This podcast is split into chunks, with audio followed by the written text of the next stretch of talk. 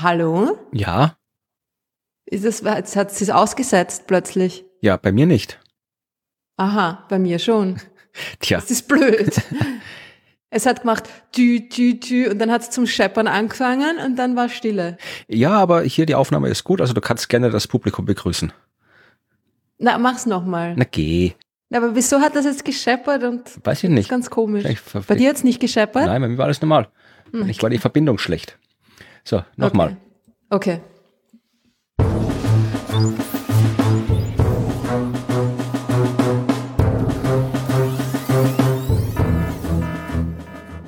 Hallo und herzlich willkommen zur Ausgabe Nummer 40 von Das Universum, Ja, dem Podcast, in dem Ruth und Florian über das Universum plaudern. Du warst noch nicht dran. Aber ihr wisst es natürlich, äh, wie immer, auch dieses Mal. Mit Florian. und mit Rot, hallo. Hallo, hallo, hallo. Ich wollte nur die Folgennummer bestätigen. Äh, Ja, aber mitten im Intro, mitten in meinem Intro, es ist das also wirklich. Jetzt habe ich mir gedacht, zum ersten Mal schaffe ich es ohne irgendwas, aber nein, nein, nein. Na gut. 40, ha? Wir Ja. kommen in die Jahre. Naja, Jetzt, Es sind einfach keine 40 Jahre, aber naja, das, oh, um Gottes Willen, stell dir das vor. Ja, also ich glaube, ich weiß nicht, was der Wie viele älteste, Folgen hätten wir dann 40, in 40 Jahren? naja, wenn wir alle zwei Wochen eins haben, ungefähr 25 im Jahr, das mal 40, muss man Also ausrechnen. eh gar nicht so viel. 1000, ne? Ja, ich weiß gar nicht, was der älteste noch existierende aktive Podcast ist, aber wenn gut 40 Jahre wird nicht klappen, weil vor 40 Jahren gab es ja keine Podcasts. aber ja, wahrscheinlich 20 Jahre kann vielleicht hinkommen, dass ein Podcast alt sein kann. Aber schauen wir mal, wie alt wir noch werden. Da hieß es noch nicht Podcast wahrscheinlich vor 20 Jahren. Naja, es ist, ja, gab es auch, oh ja, ich glaube, weiß ich gar nicht. Ja, aber wir wollen hier keine Podcast-Geschichte machen, wir wollen über Astronomie reden. Was hast du erlebt Genau. Astronomisches? Hast du was erlebt Astronomisches? Äh, nein, ich habe nichts erlebt. Es ist Lockdown, ich erlebe im Moment nicht viel. Naja, aber Du? du bist ja, warst ja vorm Lockdown, bist ja noch rumgefahren und warst berühmt. In diversen so, Sendungen. Ja, ja, ja, ja, nein, okay, das stimmt. Ja, was das angeht, habe ich einiges erlebt. Ja, das äh, waren ein paar wilde Wochen, die letzten ja, acht Wochen so. Aber es hat sehr viel Spaß gemacht und ich hoffe, ja, es hat euch auch Spaß gemacht beim Zuhören und Zuschauen.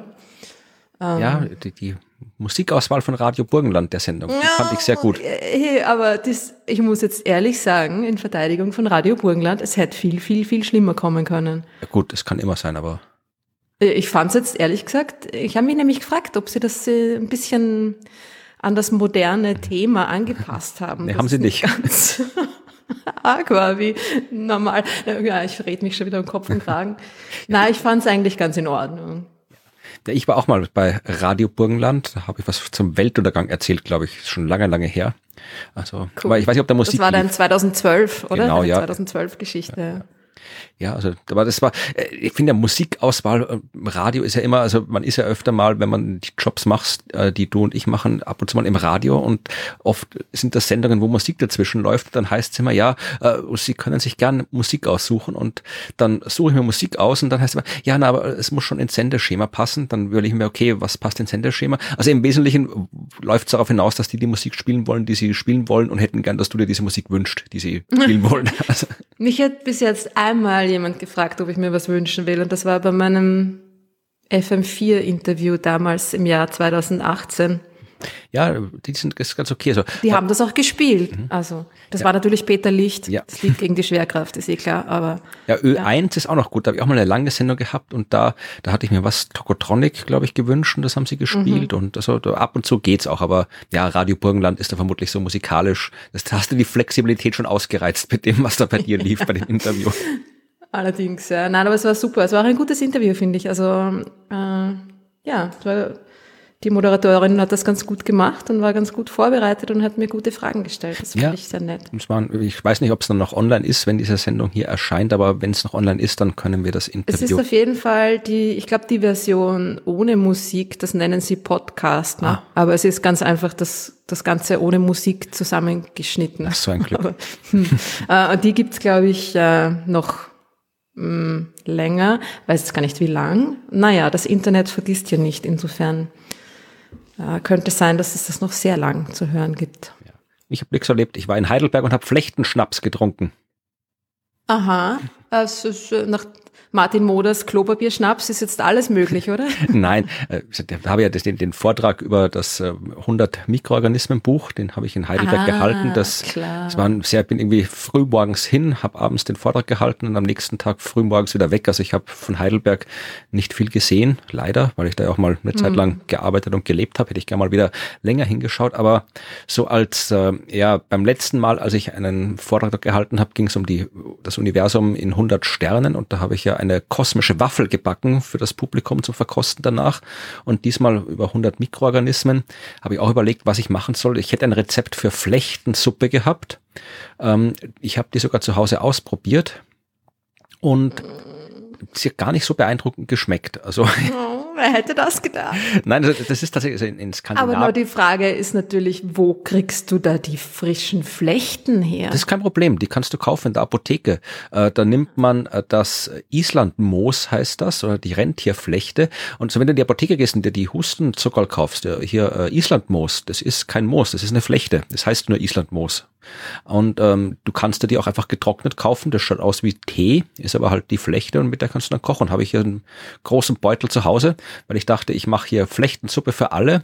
Aber dann habe ich es gemacht und ja, also ich habe dann gedacht, okay, ich könnte mir den Aufwand machen und die Zutaten mitschleppen und dann live kochen, aber das wäre dann eher mehr ein Gag gewesen, weil ich wäre die Suppe vermutlich nicht losgeworden. Also die hat so ein bisschen so, ja, Pilz. Nach Flechten geschmeckt? Ja, ja, ja, eh. Also ich weiß ja nicht, ob, ob alle wissen, wie Flechten schmecken. Wie oft hast du schon Flechten Na, gegessen? Hoffentlich wissen das nicht so viele Leute.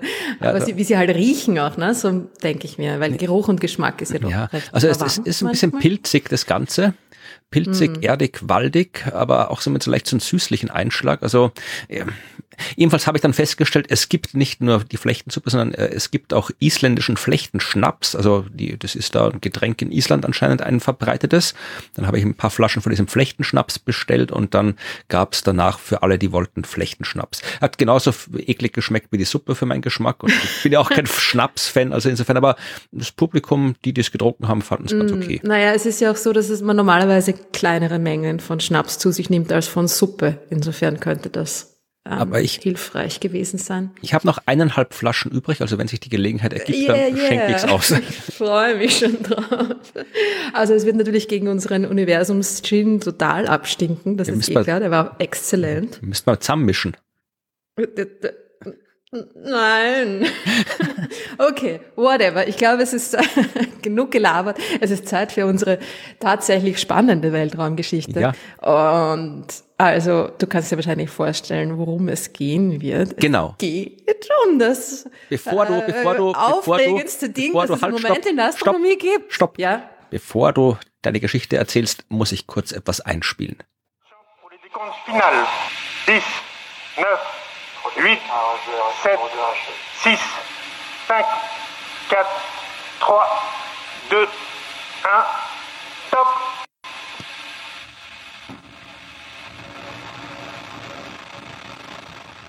Allumage Vulcain. Allumage VAP. Decollage. Oh Gott, hoffentlich wird das so sein. genau, deswegen habe ich es eingespielt als Einstimmung auf das, was so sein wird. Und jetzt kannst du sagen, was am Ende dieses äh, Decollage folgen wird. Decollage, war das der letzte Ariane-Start oder was hast du mir davor gespielt? Das ist der Countdown einer Ariane-Rakete. Das finde ich ja so cool, dass die halt tatsächlich, weil das Geil. ja in Französisch-Guyana losfliegt, auf Französisch ist. Und ähm, ich finde den französischen Countdown so toll. Also erstmal, ich halt Französisch runterziehen. Aber weißt du was? Ja? Äh, ich, ich bin richtig nervös geworden. ich bin schon so nervös. Oh Gott, oh Gott, oh Gott. Oh Gott, ich hoffe so, dass es, dass es wirklich stattfindet. Erstens. Und dass nichts schief geht. Ich habe also ich habe jetzt ein bisschen recherchiert natürlich. Bin vorbereitet ja. diesmal für diese Folge. Und ich habe richtig Angst bekommen bei der Recherche, weil das ist das ganze Projekt. Ich, ich schwöre, dieses Projekt ist so verrückt.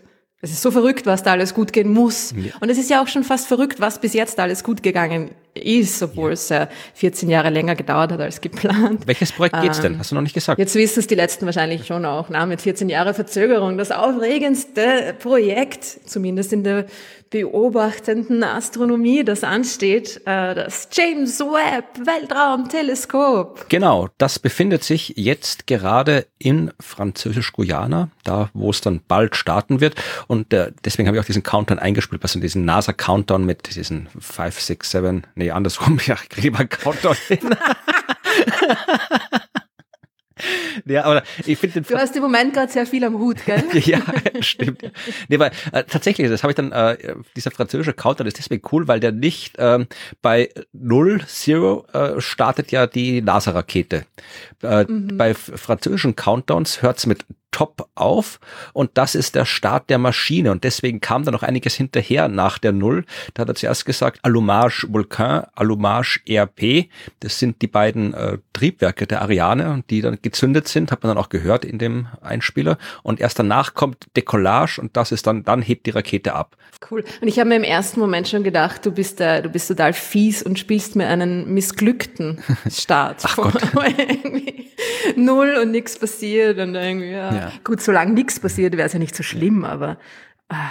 okay, ja. fang, fangen wir genau. fangen fangen wir an dort, ähm, wo wir anfangen sollten. Es geht um das fantastische, wunderbare ähm, zukünftige bahnbrechende Instrument, das James Webb Space Telescope, der äh, viel genannte Nachfolger des Hubble Weltraumteleskops. Und es, als erstes möchte ich mal klarstellen, Webb wird Hubble nicht ersetzen. Okay? Webb ist nicht jetzt irgendwie das, das Ersatzteleskop für Hubble, ganz und gar nicht. Es ist komplett anders, es ist komplett anders ähm, geplant, es ist ein komplett anderes Teleskop, es unterscheidet sich äh, von Hubble auf äh, eigentlich allen möglichen Arten, auf die es sich unterscheiden kann. Ja. Also, Außer dass die beiden im Weltraum sind also, und Teleskope sind, haben sie nicht so viel miteinander gemeinsam. Also ja. James Webb wird nicht irgendwie im Vorbeiflug nochmal irgendwie Hubble sprengen als ja genau noch einen Arschtritt geben so und jetzt tschüss. Nein, nein, also sind, sind äh, es, es stimmt natürlich, dass Webb quasi dort weitermacht oder dort ansetzt, wo, wo Hubble quasi nicht mehr hinkommt. Insofern ist es ähm, im wissenschaftlichen Sinne schon ein bisschen als Nachfolger zu verstehen, weil, weil Webb Projekte in Angriff nehmen wird, die Hubble gar nicht beobachten kann. Ja. Aber abgesehen davon, das Ding ist ja, ich meine, wenn man sich das genauer anschaut, die Geschichte dieses Teleskops hat 1996 begonnen, ja, als das, als das Next Generation Space Telescope. Das klingt immer ein bisschen wie Star Trek, finde ich.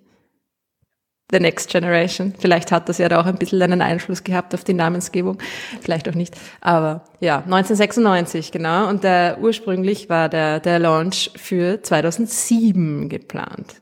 Aber gut, das ja, ist nichts Ungewöhnliches, ne? dass es da ein bisschen eine Verspätung gegeben hat. Aber da sieht man auch, wie lang die Planung ist, weil bis 1996 hat der Hubble gerade mal so halbwegs angefangen zu funktionieren. Und Hubble, ja. die erste Planung dazu gab es, glaube ich, in den 40er Jahren. Nach, äh, da hat man die ersten Ideen schon gehabt für ein Weltraumteleskop, aus dem später Hubble geworden ist.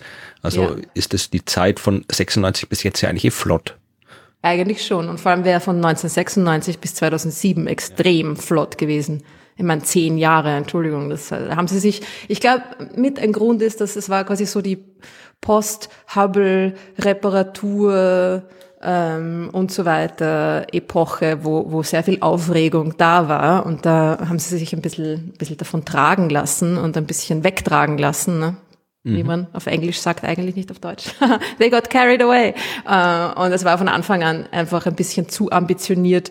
Die, die, die Timeline ne, war ein bisschen zu ambitioniert und vor allem auch das, das uh, Budget. Also, dass da, es war irgendwie, was, 500 Millionen Dollar waren, glaube ich, irgendwie am Anfang veranschlagt. Also viel zu wenig, viel zu wenig Geld. Wäre auch sehr billig gewesen für so ein Ding. Eben. Genau. Auf jeden Fall ist es, äh, genau, hat es eine, eine 14-jährige Verspätung. Es gibt da, falls es euch genauer interessiert, wie die, wie die Timeline sich entwickelt hat, gibt es einen tollen Comic. Kennt ihr XKCD? Ja, ja, Vermutlich. Geht davon aus wahrscheinlich, ja. gibt es einen ganz tollen Comic. Falls ihr es nicht kennt, dann geht's auf die Webseite X xkcd, also xkcd.com und klickt euch durch die Comics, die sind alle großartig. Ähm, und einer davon, wir werden das natürlich alles verlinken, wisst ihr, wie immer, äh, einer davon betrifft die, die, die Timeline des Web und die, ähm, die Verspätungen und Verschiebungen, die da in den letzten ja, 20 Jahren vonstatten gegangen sind. Äh, es wurde auch fast gecancelt, wusstest du das? 2011. Ja, ich nehme an, es ist ja halb amerikanisch, halb europäisch das Projekt und ich glaube, die Amerikaner haben immer gesagt, äh, sie wollen nicht mehr, oder? Genau, also es ist äh, genau wie das Hubble auch 15 Prozent ESA-Beteiligung. Ja. Ah, 15, also ich dachte 50-50 mhm. gewesen. Es ist äh, schon hauptsächlich, hauptsächlich NASA, falls ich das äh, da richtig gelesen habe. Es ist nur eine, eine doch recht kleine Beteiligung der ESA, aber immerhin, ja. Äh, genau, und das war der, die, durch die verschiedenen Verspätungen und so weiter und äh, Budgetexplosionen war dann 2011 die Finanzierung in Frage gestellt und es wurde fast abgeblasen, das Projekt, was ja auch verrückt ist, weil da war es natürlich schon mh, mm, ja, fortgeschritten, kann man sich vorstellen. Also wäre natürlich auch blöd gewesen, das einfach jetzt zu canceln. Aber ja, also das haben, die haben die Amerikaner ja. schon ganz andere Sachen gecancelt. Also das, ja, das den, den, auch, den Super Collider, den SSC, das wäre ein Ding gewesen, das wäre noch dramatisch viel größer gewesen als der LHC. Da war schon die, die Röhren gegraben unterirdisch und alles. Also das haben sie dann gecancelt. Tatsächlich. Ja, da okay. haben sie dann die die ISS, da hatten sie die Wahl, glaube ich, aus irgendwelchen Gründen nur zwischen entweder wir machen die ISS oder wir machen die Beschleuniger und dann haben sie die ISS genommen. Aber das, ja, also da wird schon auch, auch wenn es fortgeschritten ist, also solange es nicht im All fliegt, kann man es immer noch abblasen. Ja, das stimmt. Solange es nicht losgeschickt worden ist. Oh nein! Sagst du aber nicht. Ah, naja, genau. Auf jeden Fall ist es dann, ist dann glücklicherweise weitergegangen. Und in Wirklichkeit war es ja 2016 eigentlich fertig. Ne? Das war lange Zeit ja auch 2018 das ge geplante äh, Startdatum.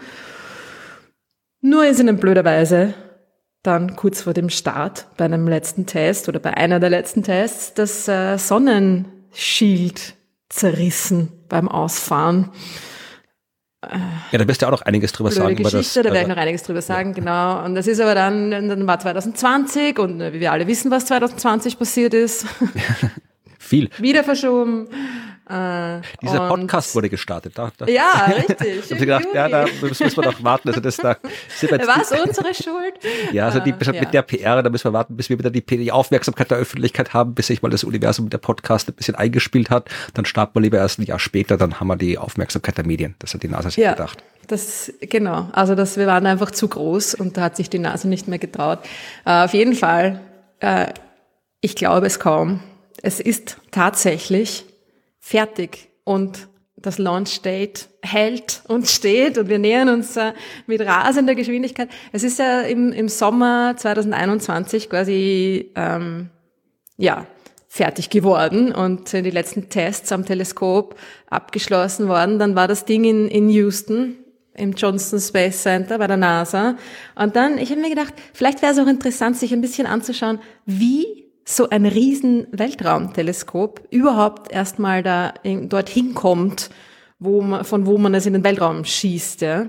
Die HL. Äh, weil das ist, der, genau, kann man sich dann im, im Postshop abholen, irgendwie, ja, weil sie faul Garten. sind, das Ding raufzutragen, die Stufen, ja, äh, weil das ist irgendwie, das ist schon auch eine ziemlich coole Geschichte, also es ist eigentlich, es ist alles an dem Teleskop extrem cool. Und je weiter man ins Detail geht, irgendwo, sobald man irgendwo anfängt reinzuschauen, kommen, kommen ja dann einfach die ärgsten Geschichten dabei heraus. Und das ist, äh, alles ist im Detail faszinierend, aber das Teleskop ist ganz besonders faszinierend in seinen Details. Okay, also, wir sind in Houston, ja, wir sind im, im, im Johnson Space Center. Das Teleskop hat die letzten Tests überstanden und steht da zusammengefaltet. Die Reise kann beginnen. Es muss nach Kalifornien, wo quasi die, die zweite Hälfte, der Rest, äh, der Unterbau, die Versorgungseinheit und äh, Kommunikation, Antrieb und so weiter auf es wartet. Das Ding heißt Spacecraft Bus. Wusstest du das? Nein. Spacecraft Bus. Wie kommt eine Spacecraft in die Arbeit? Na, es ist äh, ja Bus. Ähm, ist der Name für dieses für diese Versorgungseinheit quasi, die da unten noch äh, angedockt ist an, an das Teleskop und die ganze Optik und die Struktur. Okay, wie kriege ich ein riesiges, hochempfindliches äh, optisches Gerät von Texas nach Kalifornien? Das ist doch ein, äh, ein ganz schöner Weg, ne? Ich glaube, es gibt da einen Fluss. ja, gut, gut gedacht, ja. Naja, zuerst. Da man es am wenigsten wahrscheinlich am äh, Fluss. Na, das kommt auf den Fluss an. Ja. Zuerst muss es mal ordentlich verpackt werden, das ist klar. Und sie haben dem Web einen riesigen Spezialkoffer gebaut, der Space Telescope Transporter for Air, Road and Sea. Was heißt das, der Akronym? Kannst du das Nein, Akronym Glaube vorstellen? ich nicht, ja. Space, Teleskop. Äh, sag's mir. Stars! Ah, okay, gut. Ja, gar nicht, ist blöd, Ja, nicht gar, so gar nicht blöd wie mal so blöd. Ja, gar nicht mal so blöd. Eh, natürlich. It's a star. Ja, also Stars sieht aus wie ein, wie ein überdimensionales äh, Space äh, Greenhouse irgendwie, also wie so ein, wie so ein Glashaus, ne? wie so eine Röhre, wo man Gemüse drin anpflanzt. Ist über 30 Meter lang, 5 Meter hoch, wiegt 75 Tonnen, also nur der Koffer. Ne? es ist groß. Da drin wurde das, äh, das Web äh, vorsichtig verpackt und äh, es ging auf die Reise. Und äh, wie kriege ich Stars jetzt äh, von, von Texas nach Kalifornien? Du hast gesagt, äh, über einen Fluss. Ja. Es ist geflogen. Okay, ja, langweilig. Langweilig. naja, sag das nicht. Ja. Es ist mit der, der, der größten Transportmaschine, die, die es äh, in, in den USA zumindest gibt, äh, geflogen, mit der C-5 Charlie. Sagt mir gar nichts. Nein, überhaupt die ist nichts. so groß, dass da ein U-Boot reinpassen würde. Aber fliegen die Amerikaner jetzt auch U-Boote mit Flugzeugen irgendwo hin und schmeißen die ab, oder? Just, just because they can. es, ich weiß nicht, ob schon jemals ein U-Boot äh, in der C-5 Charlie transportiert wurde. Es hätte auf jeden Fall Platz. Es war aber trotzdem für Stars nur, äh, ähm, waren rundherum, quasi zwischen dem, zwischen Stars und dem Laderaum, nur ein paar Zentimeter Platz zum Manövrieren. Und es hatte eine, eine Ladegeschwindigkeit, müsst ihr euch vorstellen, von einem Inch pro Minute. Typische amerikanische Einheiten übrigens. Ne? Also zweieinhalb Zentimeter pro Minute. Also für jeden, der schon mal irgendwie versucht hat, dann ein, ein, ein Sofa in den, einen Kofferraum von einem Auto irgendwie zu bekommen, so, so ungefähr müsst ihr euch das vorstellen. Äh, es ist sich ausgegangen. Es wurde nach Kalifornien geflogen, mit seinem, mit seinem Unterbau vereinigt, das Teleskop. Und jetzt hat das Ding natürlich äh, diese Versorgungseinheit jetzt unten dran montiert, muss aber weiter, weil es wird ja nicht von Kalifornien in den Weltraum geschickt, sondern, wie wir schon wissen, äh, aus Französisch-Guyana, in Kourou. Jetzt haben sie zwei genommen und das in der Mitte aufgehängt. Und dann mit einem Helikopter. Nein, sie haben einen neuen, noch größeren äh, Koffer quasi gebaut, beziehungsweise ein Teil dran gebaut. Und kannst du dir vorstellen, wie Stars jetzt heißt? Stars Plus. Fast. Megastars. Superstars. Superstars. Ah, Megastars wäre auch gut gewesen. Entschuldigung, Superstars. ich habe nur gerade jetzt hier, also bevor du die, die Reiseweg weiter erzählst, ich habe jetzt mal hier äh, eine Karte aufgemacht, um zu schauen. Also, äh, okay, Texas äh, muss ich dann Richtung Westen nach Kalifornien. So, Genau. äh, wenn ich jetzt schaue, wo Französisch-Guyana liegt, das liegt im, das, im, im karibischen Meer Atlantik, die Seite. Kalifornien ist der Pazifik. Ich könnte von äh, Texas, von Houston aus direkt mit dem Schiff nach Französisch-Guyana fahren. Von Kalifornien aus kann ich das nicht. Also da müsste ich durch den Panama-Kanal durch und wieder rüber. Wäre es nicht gescheiter gewesen, hier die Transportkoffer nach Texas zu fliegen und dann die ganze, oder den, den Bus von, äh, nicht den Bus, den Bus von Kalifornien nach Texas zu fliegen und dann weiterzufahren. Also vermutlich nicht, sonst hätten sie das gemacht, aber Ich wollte gerade sagen, richten Sie Ihre Anfragen bitte an beschwerden.nasa.gov. ich habe keine Ahnung, warum Sie es so gemacht haben. Ich meine, Sie hätten entweder das, die, die restlichen Teile aus, aus Kalifornien nach Texas bringen müssen und da war ja auch irgendwie das eingefaltete Sonnensegel dabei. Ich habe keine Ahnung. Es wird vermutlich einen Grund geben, warum Sie es in die Richtung gemacht haben. Vielleicht haben sie es auch, sich es auch vorher noch nicht so gut überlegt und sich dann spontan umentschieden. Nein, sie haben sich natürlich wahnsinnig gut überlegt. das liegt ja direkt am Meer des Johnson Space Center. Das kann ja direkt als Wasserschmeißer-Teleskop und dann einfach durch bis Französisch-Guyana. Aber okay, Solche Idioten, warum haben sie es nicht gemacht? gut. Ja.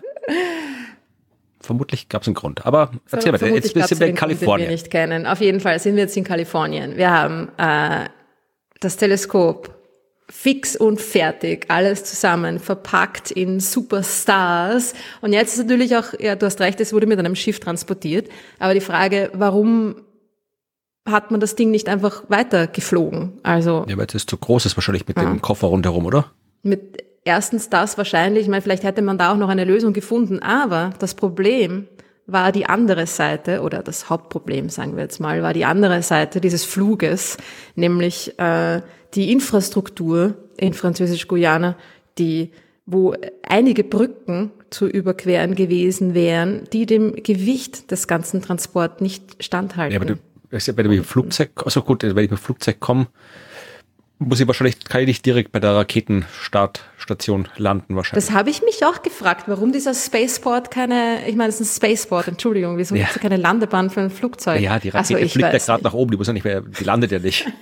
ja, gut, aber da ist ja irgendwie jede Menge nix drumherum. Du kannst ja nicht da, ich meine, das sind ja keine, ja. keine Ahnung, Hotels und äh, Gästehäuser da irgendwie knapp an dieser, an dieser Startrampe dran. Da ist ja irgendwie, äh, ich weiß es auch nicht. Auf jeden Fall ist der, der Flughafen doch recht weit von dem Spaceport entfernt und ähm, das wäre nicht gegangen, ja. Das Ding ist auch 30 Meter lang. Ich meine, wie kommst du denn da um die Kurve? Ja, irgendwie so, so wie beim Autobus, so ein bisschen so ein Dings, was was abknicken kann in der Mitte. Ja, sowas. Das, das, hätte man das Teleskop einfach nur noch einmal falten müssen. Ist eh schon so oft gefaltet, ist doch egal. Naja, auf jeden Fall haben sie sich entschlossen, das Ding ähm, zu, zu schippen, also äh, über den Seeweg zu transportieren. Und du hast natürlich recht, sie müssten, sie mussten durch den Panamakanal, ja. Zum Glück ja. ist da gar kein Schiff festgesteckt, wie im Suezkanal. Stell dir vor. Oh Stell dir vor, das Teleskop bleibt stecken. Nach all den Jahren. Ich meine, eh, es, hat, es ist sehr viel schief gegangen, aber wenn man sich das alles so genau im Detail überlegt, was da noch alles hätte schief gehen können. Wahnsinn. Ja. Naja, auf jeden Fall ist das Ding 10.000 Kilometer über zwei Ozeane, durch den Panamakanal, durch nach Französisch-Guyana, gut zwei Wochen unterwegs. Was kann da schiefgehen? Piraten. Ja! Hast du uns jetzt geraten oder gewusst? Ja, ich, nein, ich habe geraten. es war tatsächlich einer der Hauptconcerns, was da jetzt auf dieser Etappe quasi schiefgehen kann, der der Space Pirates. Space Pirates. Nein, so nenne ich sie jetzt. Also, also, einfach nur, einfach nur Piraten. Es ist tatsächlich, das klingt jetzt irgendwie lustig, aber hey, die Piraterie ist äh, ein großes Problem. Ja. ja. und vor allem ist das ja auch in der, in der Wissenschaft, beziehungsweise ganz konkret in der Astronomie, jetzt nichts Neues, ja. Also da gibt's einige Vorfälle, das ist auch sehr lustig. Es gibt einen, einen lustigen äh, Artikel im The Atlantic, werde ich auch verlinken, ist auf Englisch, aber das schafft's hier schon. Äh, und da sind ein paar Geschichten beschrieben, wo ähm, Lösegelderpressung und äh, Piraterie in, in der Astronomie Okay, ähm, eine Rolle gespielt hat. Ja, ja. Der, der erste dokumentierte Vorfall, wo es jetzt nicht um Piraten auf See geht, aber wo jemand Lösegeld äh, erpressen wollte für ein, für ein Teleskop, ähm, war in, im 19. Jahrhundert im, im Allegheny Observatory in Pittsburgh. Und das ist eine ziemlich lustige Geschichte, weil die ist äh, äh, recht gut dokumentiert hat der, der Direktor von, dem, von, von der Sternwarte, der gerade auf einer Konferenz war, beziehungsweise gerade von der Konferenz zurückgekommen ist, einen Brief gefunden, äh, in dem stand, und das lese ich jetzt vor, Meet me in the woods behind the observatory at midnight, or you'll never see your lens again. Es hat cool. jemand die Linse aus dem Teleskop gestohlen und versucht Lösegeld zu erpressen. Ne? Und er ist dann, mi, mi, ähm, triff mich im, im Wäldchen hinter der Sternwarte um Mitternacht oder du wirst deine Linse nie wiedersehen. Ja, da hätten wir auch ähm, Wäldchen gehabt hinter der Wiener Sternwarte. Voll. Ich habe voll gleich an die Sternwarte denken müssen und dachte, das wäre das wär super spannend gewesen. Ja? Das wäre das wär eigentlich das total gute ähm, Projekt für so Storytelling, Science, Ding also für die Sternwarte jetzt, wenn sie das machen, so in, in historischen Kostümen, sollen sie sich da eine Geschichte einfallen lassen und das äh, nachstellen. Auf jeden Fall hat der coole Typ, der Langley, hat dann, ist, ist natürlich in die Woods gegangen zum, zum Meeting Point und hat mit dem Typen diskutiert, ja, und hat sich natürlich geweigert, da was dafür zu zahlen, weil es eine Frechheit ist und überhaupt. Und er hat ihn dann tatsächlich überzeugt, dass er die Linse oder den, den, den Standort der Linse quasi preisgibt und dafür gibt's keine Konsequenzen, so in die Richtung. Und es war natürlich, sie war dann irgendwo in einem in einer Mülltonne vollkommen zerkratzt und beschädigt. Also es war ein, ein ziemlicher Schaden, aber, aber gut. Ja. Das war dieser, dieser Vorfall. Und auch in der modernen ähm, Teleskopgeschichte gibt's einen, einen Vorfall, der diesmal wirklich mit mit, mit, ähm, mit Schiffen zu tun hat, mit, mit echten Piraten. und zwar ist es das JCMT, das James Clark Maxwell Teleskop. Das ist äh, in Hawaii, oder? In Hawaii, genau, dieses Submillimeter-Teleskop, diese kleine Satellitenschüssel quasi. Ähm, also klein, 15 Meter Durchmesser, ne? aber trotzdem. ähm, das ja, also wir wissen, dass die Geschichte gut ausgegangen ist, weil es steht jetzt gerade immer noch in Hawaii und beobachtet. Ähm, das hat auf seiner Reise beziehungsweise die Reise der, der, der, der Struktur, der Stahlstruktur mhm. von England nach Hawaii auch einiges erlebt. Und zwar ist ihnen nämlich kurz vor dem Start das, das Schiff äh, eingegangen, aus welchem Grund auch immer. Und sie mussten auf die Schnelle einen, einen Ersatztransport finden und haben einfach äh, ja, einen, einen Kapitän gefunden, der gerade ein Schiff hatte und so weiter, ne, und ihn angeheuert, natürlich ne, kein, kaum Background-Checks gemacht und so weiter, aber alles in Eile. Und dann hat dieser gute Kapitän auf dem Weg, anstatt direkt von England nach Hawaii zu fahren, hat er auf dem Weg eine Sprengstofflieferung abgeholt und sie nach Ecuador gebracht und dort abgeladen, quasi so als Sidejob, ja war extrem verspätet, hat auch da, dank der Sprengstoffladung äh, im, beim Panama-Kanal auf extra Papers, Bewilligungen und so weiter irgendwie Wochen warten müssen und ist dann mit wochenlanger Verspätung doch irgendwann früher oder später in Hawaii angekommen Kannst dir vorstellen, die Wissenschaftler in der Zwischenzeit vor dem Computer gesetz, gesessen und versucht, dieses Schiff zu tracken, ja, weil die, er hat jegliche Kommunikation abgebrochen, ja klar, war auf einem, auf einem anderen Weg, als er hätte sein hätte sollen. Und äh, es war natürlich nicht klar, was da passiert ist, was ist da los und äh, ja, alle in Panik und so weiter. Und dann kommt der Typ an in Hawaii und verlangt sein, sein Entgelt für den Transport, ja.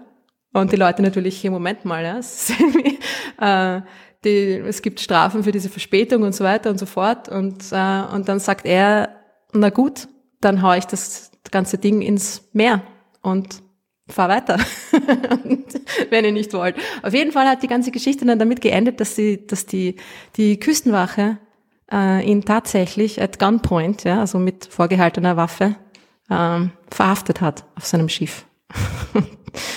Das war die Geschichte. Ja, was ist jetzt mit James Webb? Ist der vom. Aber was ist jetzt mit James ja, Webb? Haben die die Piraten ja, also erwischt? es war, nein, es ist wohlbehalten im Spaceport angekommen. Es ist, äh, war tatsächlich ein, ein, ein Konzern und sie haben tatsächlich auch irgendwie so, äh, Decoy-Chips, also so, so äh, Köder quasi die Reise aufblasbare oder was? Genau. Ja, wie genau sie die ähm, bestückt haben, weiß ich nicht, aber es war es war wirklich ein serious concern, ja. Also man hat sich da einiges überlegt. Ähm, es ist aber glücklicherweise alles gut gegangen. Ich meine, du musst dir vorstellen, du bist an einem Projekt 20 Jahre lang beschäftigt. Das Ding kostet 10 Milliarden US-Dollar. Also das sind die Gesamtkosten, ja, alles, alles in allem. Äh, und dann, und dann transportierst du es auf einem Schiff und es stillt ja jemand. Das ganze Ding, ich meine, das ist jetzt auch nicht so schwer, wenn man sich denkt, was die 75 Tonnen, die dieser das Teleskop mit der mit der mit dem Stars Superstars Spezialkoffer wiegt. Ich meine 75 Tonnen, ja. Ja, aber was macht das mit dem Teil? Zehn Lastwagen. Das ist, na, was macht mit dem Teil? Ja, verscherbeln. Ja, wer am Schwarzmarkt oder so. Entschuldigung, ich habe da ein Teleskop gefunden und da kannst du dich im Garten, kannst du auch nicht aufstellen. hm, es hat, äh, es hat kein Stativ, ja, das ist blöd. Nein, aber das ist, also hey, das kann man ganz locker verscherbeln. Dass die ganzen Einzelteile, ich meine, das, das, das Ding ist mit Gold beschichtet. Ja, ist der Materialwert so hoch, Sehr wenig dass das Gold, lohnt. Aber bestimmt. Keine Ahnung. Die ganzen, die ganzen elektronischen Bestandteile, ja, aber da, da, das lohnt ich, sich da bestimmt. ziehe ich doch lieber wie Kupferkabeln aus, der, aus, den, äh, aus den Eisenbahnschienenleitungen raus, anstatt ich mir irgendwie so ein Teleskop klaue. Das machen sie in England eh die ganze Zeit. Ja. Darum sind die Züge dort so oft verspätet. Oder wegen Laub äh, auf den Schienen. Aber gut, anderes Thema. Äh, naja, oder sie hätten einfach die, die Lösegeldgeschichte Ja, okay, verwenden können. Ne? Also es war schon echt ein Konzern. Aber es ist nichts passiert, es ist alles gut gegangen. Es war auch ein Teil der, der, des Teams an Bord. Es waren fünf Leute vom, vom James Webb Team waren tatsächlich an Bord mit dem Teleskop. Haben sie mal vorgelesen. genau. Und das Händchen gehalten, damit es nicht, sich nicht fürchtet auf hoher See. Äh, es ist alles gut gegangen, es ist angekommen, ja, es ist, äh, es ist da, es geht ihm gut. Ähm, So, sind wir jetzt schon am, am sind wir, Moment, wir Startplatz? sind fast da, ja, na, fast, ja. Jetzt muss das Ding natürlich noch in die Ariane-Rakete hinein, ja. Also, aber Das wir sind in- schon, wir sind schon auf der, auf der, am- auf in Kourou am Raketenstartplatz. Genau. Es wurde dann nochmal transportiert zum, zum, mm, zum Spaceport, also am Raketenstartplatz, halt dort in einem großen Hangar und so weiter, ja. Am Centre, Centre Spatial Guernet. Ich habe nämlich hier nochmal geschaut. Äh, Sie hätten ja, ich habe es auch noch mal geschaut. Sie hätten es auch billiger haben können, ja, weil ich habe die Karte aufgemacht, weil ich wissen wollte, wo genau das alles ist. Ähm, es ist direkt vor dem äh, Raumfahrtzentrum in Guyana ist eine Bushaltestelle. Da kommt man öffentlich hin, ja. Linie 5 fährt dorthin. Das nächste Mal NASA. Ihr Idioten! Fahrt die Linie 5 zufällig direkt vom Flughafen, oder? Habe hab ich noch nicht geschaut. Bruder. Das, das, ich glaube, der Flughafen ist gleich nebenan. Das ist das Aerodrom de Kourou. Das muss der Flughafen sein. Also da hat wahrscheinlich auch, äh, habe ich jetzt noch nicht geschaut, ob da auch eine Haltestelle ist, aber vermutlich. Aerodrom klingt ja auch immer ein bisschen so, als würde da was zusammenstoßen, oder? Das ist Aber nicht gut. Autodrom. Okay, wir sind auf jeden Fall in Kourou. Jetzt muss das Ding natürlich äh, ausgepackt werden aus seinem Spezialkoffer und äh, irgendwie äh, in die Ariane hinein. Ne? Und dazu gibt es einen, einen Launch Vehicle Adapter, also einen ja, Also Adapter, von an dem das amerikanisch auf Französisch oder was? Genau. Mit den ganzen Steckdosen. Ne? Ja. Ähm, nein. Einfach nur ein, ein, ein Gerät, wie genau es funktioniert, weiß ich jetzt auch nicht, aber wo, wo es äh, da in, in, in die Ariane hinein ähm, festgeschnallt wird und du schnallst das auf diesen Adapter und alles ist gut und plötzlich geht's bumm und eine Halteklammer löst sich und das ganze Ding droht da irgendwie abzustürzen. Es ist auf jeden Fall ordentlich durchgeschüttelt worden. Das war dieser, dieser Incident, der im November, ich glaube, äh, wann? 22. November oder irgendwie so ist der passiert. Wir haben alle die Luft angehalten, beziehungsweise viel, viel Luft eingeatmet und sie dann angehalten. Es ist nichts passiert. Welcher Satellit war das, der umgefallen ist, wo irgendwer beim Rumschrauben irgendwie das Schraube gehabt hat? Noah N. Prime. Gibt so ein schönes Bild, wo halt wirklich da der Satellit am Boden liegt. Also der ist jetzt eher kleineres Teil, aber doch ein paar Meter groß schon. Und daneben stehen zwei so Typen in so weißen Schutzanzügen und schauen ein bisschen. Also irgendwer So, ich war's nicht, ich war's nicht. Ja, stell dir vor, du bist ja hier, also genau, was äh, Lockheed Martin Space Systems in Kalifornien haben sie dran gearbeitet. Ähm, ja, due to lack of procedural discipline. also, ja, ja. also äh, irgendwer, genau, also irgendein Te ein Techniker hat 24 Bolzen äh, äh, entfernt, ohne Bescheid zu sagen, dass er es entfernt hat. Und dann war er anscheinend nicht mehr irgendwie fest. Und dann hat irgendwer anderer, wollte den irgendwo hinschieben. Und dem haben wir nicht nachgeschaut, ob die Bolzen noch drin sitzen. Und dann ist er umgefallen. Stell dir vor, du kommst da morgens irgendwie hier in die Arbeit, denkst du, ja, mal jetzt schieben wir den Satellit mal darüber, dann schiebst du und dann siehst du, äh, bom, dann stehst du da und denkst du so. Dann denkst du wahrscheinlich gar nichts in dem Moment, oder? Du ist einfach nur äh, blank. Wahnsinn. Ich kann mir das gar nicht vorstellen. Auf jeden Fall ist äh, natürlich wieder, wieder nochmal getestet worden und so weiter. Und darum hat sich der Start jetzt ja auch noch einmal vier Tage verschoben. Statt dem 18. Dezember ist es jetzt der 22. Dezember. Also es ist allerdings eine sehr kleine Verschiebung. Schau mal, ob es dabei God. bleibt. Also kann immer, kann immer noch schlechtes Das- Wetter sein oder sonst irgendwas. Natürlich. Also es kann natürlich der Start selber auch noch verschoben werden. Es ist aber jetzt mittlerweile wirklich eigentlich fast jetzt nicht mehr viel, was schiefgehen kann. Das Teleskop ist fertig in der Rakete, die Rakete ist fertig, alle waren am Klo, also theoretisch kann es jetzt losgehen. Jetzt kann jetzt kann's losgehen. Am 22. Dezember um 7.20 Uhr EST, Ja, ja, das bedeutet 13.20 Uhr mitteleuropäische Zeit, wird es hoffentlich genau so losgehen, wie du vorhin eingespielt hast. Nicht, nicht 5, 5 6, 7, sondern na, sweet und so weiter. Genau.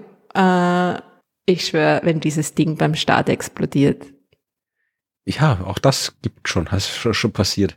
Kryosat hieß der und, und äh, Kryosat 1, der ist tatsächlich, der ist tatsächlich äh, kaputt gegangen. Also ich, ich weiß gar nicht, was da das Problem war. Da ist die Rakete, hat sich irgendwie nicht äh, gelöst oder sowas. Also der ist, hat sich nicht gekoppelt, die Oberstufe. Oder ja, sie hat sich nicht von getrennt und dann ist das ganze Teil mit dem Satellit drin ins Meer gefallen. Ja, und äh, dann war ich zwar Größert 1 und dann bei Größert 2 beim Start war ich dabei und da, also ich habe eigentlich nur mit dem PR-Menschen da Kontakt gehabt. Der war ein bisschen nervös, der hat gemeint, ja, jetzt, jetzt sollte schon klappen, weil sonst ist es so aus PR-Sicht. Sonst, sonst, ist, sonst ist blöd. ja, naja, ich meine, äh, es, es, es, wird schon, es wird schon gut gehen. Es hätte ja bis jetzt so viel schief gehen können und es hat alles mehr oder weniger funktioniert. Na, ich meine, es war Verspätung, schön und gut, ja, aber es ist noch nicht wirklich jetzt was groß schief gegangen. Ähm, und das ist ja auch, das, so gefährlich ist ein Raketenstart ja dann doch auch nicht. Ja. Also das sollte schon klappen. Ja, also die, Ja. die, die Rakete, die Ariane 5 ist ja auch schon oft geflogen. Also das Eben. sollte funktionieren. Das ist jetzt nicht SpaceX, ja. Also. Warum überhaupt die Ariane? ja, Weil sie den größten Laderaum hat. Nämlich fünfeinhalb Meter Durchmesser Laderaum. Das kann nur die Ariane. was die Amerikaner gerade, mit was die rumfliegen, ähm, die haben ja, Naja, die, die NASA hat im Moment kein eigenes äh, Transportvehikel. also ja, ein paar kleinere werden schon, kriegen schon noch irgendwie Zeug ins All, aber jetzt nichts Großes wahrscheinlich, Nichts keine Menschen, ja. Großes. Ja. genau. Naja, auf jeden Fall nehmen wir mal an, dass bei dem Start alles gut geht. Mhm. Und wir uns entspannen können, das Ding auf seinem Weg ist und mit Sicherheit seinen Endpunkt erreichen wird, weil ja dann, sobald dieser gefährliche Start überstanden ist, nicht mehr viel schiefgehen kann, oder? Äh, weiß ich nicht, es muss halt irgendwie, äh, das muss ja mal dorthin, wo es beobachtet ist. Es ist ja kein Satellit, das James Webb. Normalerweise Satelliten, da geht's ja oft recht fix. Da dauert es irgendwie eine halbe Stunde oder sowas, Stunde, je nachdem, nach dem Start und dann kommt schon das Signal vom Satellit retour. Das ist ja in dem Fall nicht so. Da müssen wir noch ein bisschen länger warten, bis wir wissen, dass das James Webb da ist, wo es sein soll und funktioniert. Jetzt geht's erst so richtig los mit den Dingen, die schief gehen können. Es dauert äh, ein Monat ungefähr, bis das Ding beim Lagrange-Punkt 2, zu dem es ja fliegt, eineinhalb Millionen Kilometer von der Erde entfernt angekommen ist, ja. 29 Tage Flugzeit. Und nicht nur das, ja, also nicht nur ein 29 Tage langer Flug zu einem doch recht weit von der Erde entfernten Punkt, sondern das ganze Ding muss sich au- ausfalten, es muss sich entfalten aus seiner eingefalteten Position, die es in der Rakete eingenommen hat. Und allein dieser Entfaltungsvorgang dauert zwei Wochen. Ja. Es gibt 178 einzelne Release-Mechanismen der Entfaltung. 178. Die müssen alle funktionieren. Mhm. Wenn da irgendwo was klemmt, ist das ganze Ding im Mal hinfliegen, mal weiter gegenhauen mit dem Hammer. Genau. Und genau das ist ja auch einer, äh, einer der großen, wenn nicht sogar vielleicht der größte Unterschied zum, zum Hubble-Weltraumteleskop. Da ist, es ist genau in der, in der konträren Herangehensweise gebaut und zwar quasi vollautomatisch auf sich allein gestellt. Ja. Es ist fast ein bisschen, es erinnert ein bisschen an diese ganzen Mars-Rover, Raketenkran, Lander, lustigen Dinge, die die NASA da immer macht. Ja. Äh, Hubble war so designt, dass es reparierbar ist und upgradebar ist. Das war der, einer der Hauptgedanken am Hubble, war dieses, dieses, äh, die- diese modulare Bauweise, ja, und dass es äh, möglich oder sogar notwendig sein wird, da die Geräte abzugraden und neue Sachen einzubauen, weil natürlich die Wissenschaft sich äh, verändert, ja, durch neue Erkenntnisse, neue Instrumente ja, nötig sein werden. Dem kann man sagen, ja. es war zwar jetzt also gut vorausgedacht, aber äh, zum Glück haben sie das geplant, weil das, was ja nicht geplant war, war, dass das Teleskop vom Start an schon kaputt ist. Und wenn das nicht irgendwie ja. nicht wartbar gewesen wäre, dann wäre Hubble vom ersten Moment an tot gewesen und tot geblieben. So ist es, genau. Also es war, es war genau, es war der, der Erfolg, ja, es war die Grundlage des Erfolgs des Hubble überhaupt, dass es reparierbar war. Äh, gut, ist beim, beim James Webb ist es auch so, dass das Ding eine gewisse begrenzte Lebenszeit hat. Ja? Also Hubble hatte ja hatte zwar auch eine, eine erwartete Missionsdauer, aber eigentlich keine keine begrenzte Lebenszeit. Solange es das Space Shuttle noch gab, überhaupt nicht, ja, weil dann hast du jederzeit mit dem Shuttle rauffliegen können, äh, Dinge nachfüllen, reparieren und so weiter. Ja. Beim Web geht das nicht. Das Ding ist wirklich komplett auf sich allein gestellt, ja, und es muss funktionieren. Es müssen diese zwei Wochen, all diese Mechanismen, all diese Entfaltungen, das muss alles einfach funktionieren. Ja. Und es ist vollkommen verrückt. Es gibt ein super Video, auch äh, werde ich verlinken, wo dieser, dieser Deployment Procedure, also diese, diese Entfaltungsprozedur dargestellt ist. Ja. Möchtest du die Schritte wissen? Ja, nicht alle 178 bitte. Nein, die 178 sind quasi die einzelnen, die Mechanismen, die eingebaut sind, die quasi nacheinander ähm, vollführt werden müssen. Ja. Also es gibt ein paar grobe Schritte. Okay, also das Ding startet, alles geht gut. Ja. Nach ungefähr 30 Minuten ist das Erste, was passiert, dass sich der dass äh, die Solarzelle quasi ähm, ausfaltet. Also nicht das Sonnenschild, ja, nicht mhm. das Ding, was, was es vor der Sonnenstrahlung, vor der Wärme abschirmt, sondern diese kleine, so eine kleine Solarzelle, die einfach für, für die Energieversorgung, Stromversorgung zuständig ist. Und die Antenne, ja. Also es gibt gleich mal Energie und Kommunikation. Das ist natürlich das Wichtigste, weil wenn das nicht geht, dann, dann geht gar nichts. 30 Minuten, ne? Dann fliegt das Ding weiter. Ähm, und es braucht ungefähr, ist auch, auch crazy, es braucht nur eineinhalb Tage, bis es am Mond vorbeigeflogen ist. Ne? Ja, aber waren also gut eineinhalb Tage, das ist, wie lange waren, waren Apollo und Astronauten unterwegs? Na, gut, gut drei Tage. Ah, okay, doppelt so schnell, immerhin. Also das ist schon, schon auch cool. Ja. In einen, kann man sich vorstellen, wenn man sich dann, das Ding fliegt los und man schaut sich den Mond an und denkt sich, ja, da, eineinhalb Tage später ist das, ist das Ding dort. Ja. Äh, illustriert sowohl die Distanzen als auch die Geschwindigkeiten, die da, die da involviert sind. Ja.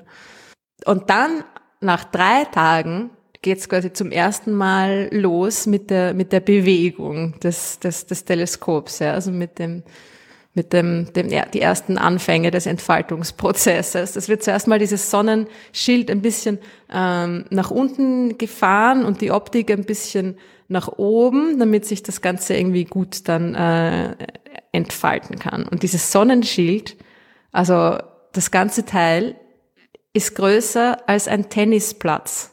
Das ist ziemlich groß. Also Hubble ist auch nicht klein, ja, eigentlich. Aber das Ganze, das, die Dimensionen vom James Webb, äh, wenn man die beiden noch quasi nebeneinander stehen sieht, gibt es so gute Bilder dieser Vergleiche. Das ist schon, das ist eine ganz andere Dimension. Ja, das Sonnenschild hat 20 mal 15 Meter Größe. Das ist echt groß, ja. Ja, ja, ich, ich, ich kann, kann. ist nicht beeindruckt genug. Ja, ich bin sprachlos vor Beeindruckung. Sehr gut, sehr gut, so soll es sein. Ja. Also es ist überhaupt, warum braucht man das Ding? Also es ist, es ist ziemlich cool. Es sieht aus wie Alufolie, ja. Es, ist es sieht ein bisschen so aus, als, als wie etwas, was man irgendwie, äh, was die Kinder in der Schule gebastelt haben oder so. Ja. Es sieht ein bisschen aus wie Karton, das mit Alufolie umwickelt wurde. Es ist natürlich nicht Karton sondern es ist ein Material, das heißt Captain oder, oder Kapton vielleicht. Ist eh, ähnlich wie Karton, nur mit einem P und ist äh, tatsächlich mit Aluminium beschichtet. Äh, es ist äh, ein, einen Hundertstel Millimeter dick, so ein so ein, ein, eine Lage und es hat fünf Lagen. Ja? Das ist natürlich sehr clever, weil jede Lage kann ein bisschen mehr Wärme abführen und dann ist der Zwischenraum dazwischen schon ein bisschen kälter. Die nächste Lage macht es noch ein bisschen kälter ja? und die, die Wärme wird quasi auf der Seite raus, rausgehen äh, raustransportiert. Ja? Und dadurch erreicht man diesen Temperaturunterschied. Ja? Es hat auf der einen Seite dieses Sonnenschildes das ja immer zur Sonne zeigt, klarerweise, ja, hat es ähm, ungefähr 85 Grad Celsius. Also könnte man sich fast schon ein, ein, ein Ei kochen. Und auf der anderen Seite, wo das Teleskop sitzt, hat es 50 Kelvin. Ja, immer noch warm. Also, also minus 220 Grad Celsius. Das sind 300 Grad Temperaturunterschied. Warum hat James Webb ein äh, Sonnenschild und äh, Hubble und die anderen nicht? Ah, gute Frage. Darum habe ich sie gestellt. Das habe ich mir gedacht. Äh, der Unterschied ist natürlich der, dass es für die Instrumente wichtig ist, für die Instrumente des Web so wichtig ist, dass sie kalt sind, weil es ausschließlich Infrarotinstrumente sind. Okay. Und die Infrarotinstrumente, die sind, äh, also Infrarot ist ähm, Wärmestrahlung. Äh, da sieht man einfach Dinge, die ein bisschen generell, ne, so ein bisschen kühler sind als Sterne. Äh, darum kennen wir es auch als Wärmestrahlung, weil unsere Haut auch diese Strahlung quasi äh, als, als, als Wärme empfindet, weil sie eben quasi schön warm ist und nicht, nicht sternenheiß. Äh, und das Wichtige ist natürlich, dass jetzt ein Instrument nicht Strahlung detektieren kann, die, die quasi so heiß ist wie es selber. Ja? Also man kann mit einem, mit einem äh, Instrument, das so heiß ist wie ein Stern, kein sichtbares Licht detektieren. Klarerweise, ja. Und im Infrarotbereich, wenn du ein äh, Instrument bei Raumtemperatur hast, dann wäre das ungefähr so heiß wie die Strahlung, die es detektieren will. Und es muss auf jeden Fall kühler sein als die Strahlung, die es detektieren will. Sonst ist es sicher quasi selbst im Weg, ja, mit seiner eigenen äh, Strahlung. Ja. Und darum muss, das, äh, muss die, die Temperatur des Teleskops bei unter 50 Kelvin liegen. Die, die Instrumente im nahen Infraroten sind bei ungefähr 40 Kelvin Temperatur und die werden passiv gekühlt, also nur durch die, nur durch die Kälte im Weltraum, ja, durch das Abschirmen des Sonnenlichts. Und dann gibt's noch das, das äh, mittlere Infrarotinstrument, das bei bei, Moment, sieben, sieben Kelvin, ja, das äh, operiert bei sieben Kelvin. Das wird natürlich aktiv gekühlt, ja. Es geht von selbst wahrscheinlich eher schwierig. Eher schwieriger. Genau, darum ist es dieses Sonnenschild essentiell, ja. Ohne dieses Sonnenschild funktioniert nix. Gar nichts, ja. Also das, das, das Teleskop kann ohne diese Abschirmung nicht beobachten. Die muss ausgefaltet werden, aber besteht dann, äh, hält die dann auch? Weil die, die wird vermutlich auch im Laufe der Zeit irgendwie durch den Sonnenwind kaputt gehen oder irgendwie sowas. Naja, das Ding hat ja eine begrenzte Lebensdauer, ja. Also es ist eigentlich geplant ist es mal oder gesichert, sagen wir jetzt, naja, gesichert, wenn alles gut geht. Mindestlebensdauer fünf Jahre. Okay. Das ist kurz. Ja. ja. Und in der kurzen Zeit wird da jetzt nicht viel, wird der Sonnenwind ja, okay, nicht so gut. viel ausrichten können. Ja. Vielleicht kommt ein Asteroid, aber gut, das ist schon ein großes Pech. Also. Das wäre, ja, das stimmt. Das kann das, ja, ja Pech hat man. Da, da bist du dann zuständig. Florian war schuld. Ja, also es ist wirklich, dieses, äh, dieses Sonnenschild ist, äh, ist ein verrücktes Ding. Ja? Also es wird am Tag sechs ausgepackt, beziehungsweise am Tag 6 wird damit angefangen, es auszupacken. Oh, was passiert Und das Sonnenschild. Was passiert ja, am 24. Gibt es eine Weihnachts-Action von James Webb? Eine Weihnachts-Action am 24. Also, das ist ja Tag am 24. Zwei. Tag. Ähm, ach, du meinst am 24. Dezember? Genau, also Tag 2. Äh, na, da ist es gerade am Mond vorbeigeflogen. So, wieder, gut. Also wenn es am 22. am Nachmittag startet, ist es am 24. am Abend, wenn wir den Christbaum anzünden, beziehungsweise die Kerzen drauf, äh, ist das Ding gerade beim Mond vorbeigeflogen. Okay. Ach schon, Hektar. Also ich glaube nicht, dass es jetzt auf seiner Flugbahn tatsächlich knapp am Mond vorbeifliegt, aber es hat auf jeden Fall die, die Entfernung, die der Mond von uns hat, zurückgelegt am 24. am Abend. Kann man das auch eigentlich beobachten? Schön. Also Satelliten kann man ja sehen, äh, aber vermutlich ist James Webb dann schon bald so schnell so weit weg, dass wir es nicht mehr sehen, oder? Du meinst mit freiem Auge? es in der Nähe der Erde ist, aber da ist es ja nur ganz kurz, da werde ich wahrscheinlich. Ich meine, es wird, ha, das ist eine gute Frage. Mit einem, mit einem Teleskop wahrscheinlich schon. Ich meine, es hat ja dieses riesige Schild, das die ganze Zeit von der Sonne angeleuchtet wird. Ja, simulier das mal in deinem Planetarium. ja, genau. also man könnte sich das natürlich ausrechnen, ja, das stimmt. Fürs nächste Mal. Dann. Okay, gut.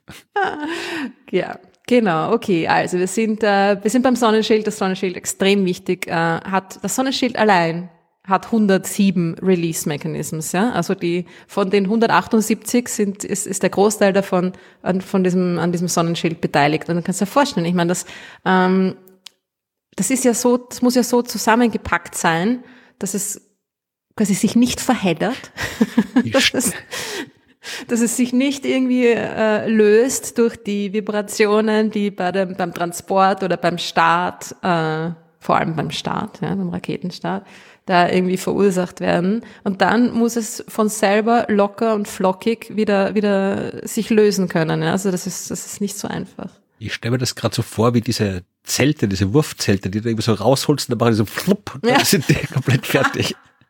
Ich will, du bist heute wirklich eine, eine, eine Fountain of Wisdom. Du hast lauter gute Vorschläge für die NASA. Ja, eh, nein, ich sollte dich dort mal bewerben. Machen, ja. Als Ingenieur. ja, also Gottes Willen. Das ist das Ende der Raumfahrt, wie wir sie kennen. Fahrt das Ende Vielleicht der Raumfahrt. nennen sie dann auch mal ein Teleskop nach dir, das wäre doch was, oder? Ja. Ah, na gut, wie auch immer. Ähm, nein, es ist kein Pop-up-Zelt. Schade. Ähm, aber es wird ein bisschen, äh, mich hat's erinnert, man kann sich das auch als Video anschauen, habe ich glaube ich schon erwähnt, ja.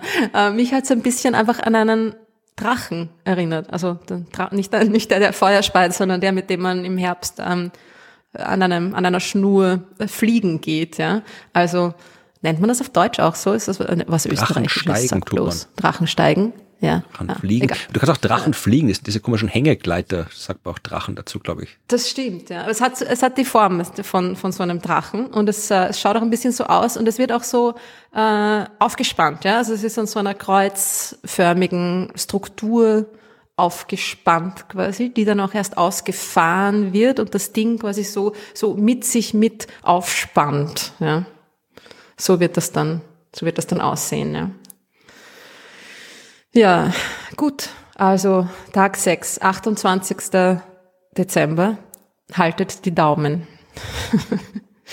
Und dann kommt quasi das Teleskop. Also wenn dann alles gut gegangen ist, sich das äh, Sonnenschild ausgeklappt hat, ähm, dann ist das Teleskop dran. Und das ist ja im Vergleich zu dem Schild natürlich sehr, sehr einfach eingepackt. Das hat einmal die Struktur des Sekundärspiegels, die an so einem naja, so mh, hm, Pyramiden, an so einer pyramidenförmigen Struktur, ne, vor dem Hauptspiegel mhm. ähm, hängt, ja. Das ist auch ist quasi aufgestellt und wird dann einfach zack nach vor, nach vorne ausgeklappt. Und dann ist am Tag 11 und am Tag 12 und 13 werden die Seiten des Hauptspiegels ausgeklappt. Der ist ja so quasi jeweils ein, ein ein Drittel oder also jeweils eine, eine Reihe an Segmenten auf der Seite ist nach innen eingeklappt. So ein bisschen wie ein, es fällt mir gerade kein Vergleich ein, egal. Äh, ihr könnt euch das schon vorstellen. Das ist das der Deckel eines Buches. Ja, das habe ich eh, aber ein Buch hat ja meistens nur einen Deckel und nicht zwei. Hm, stimmt, hast du recht. Was, was könnte so eingeklappt sein? Äh, die, die, Türen von einem, von einem Kasten.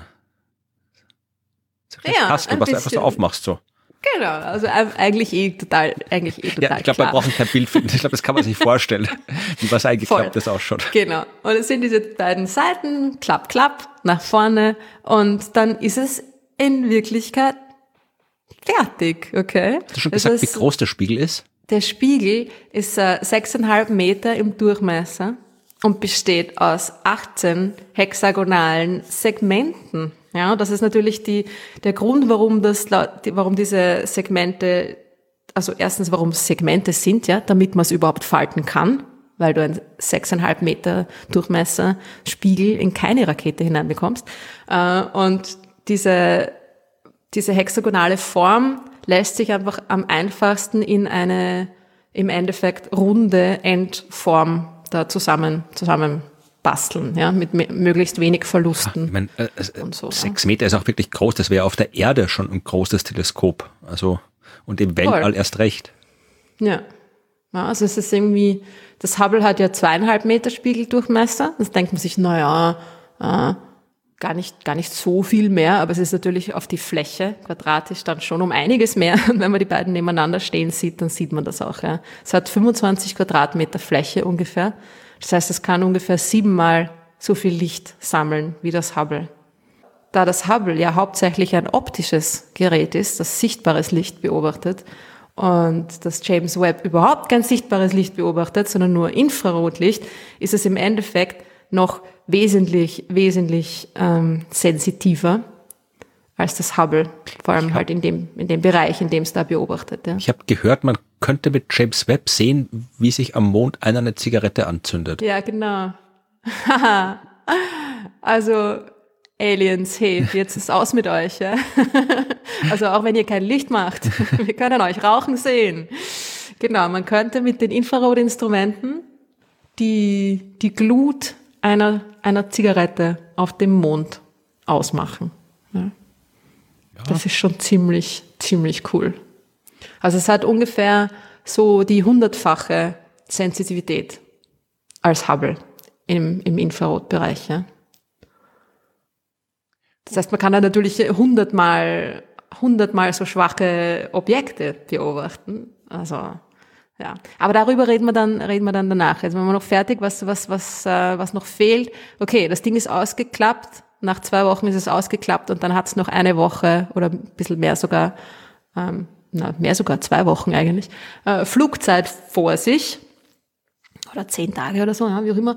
Äh, und in dieser Zeit wird das Ding einfach gekühlt. Ja? Also die Instrumente, die kühlen ja einfach passiv, also einfach dadurch, dass es um sie herum kalt ist und sie von der Sonne abgeschirmt sind, durch den Fahrtwind, genau.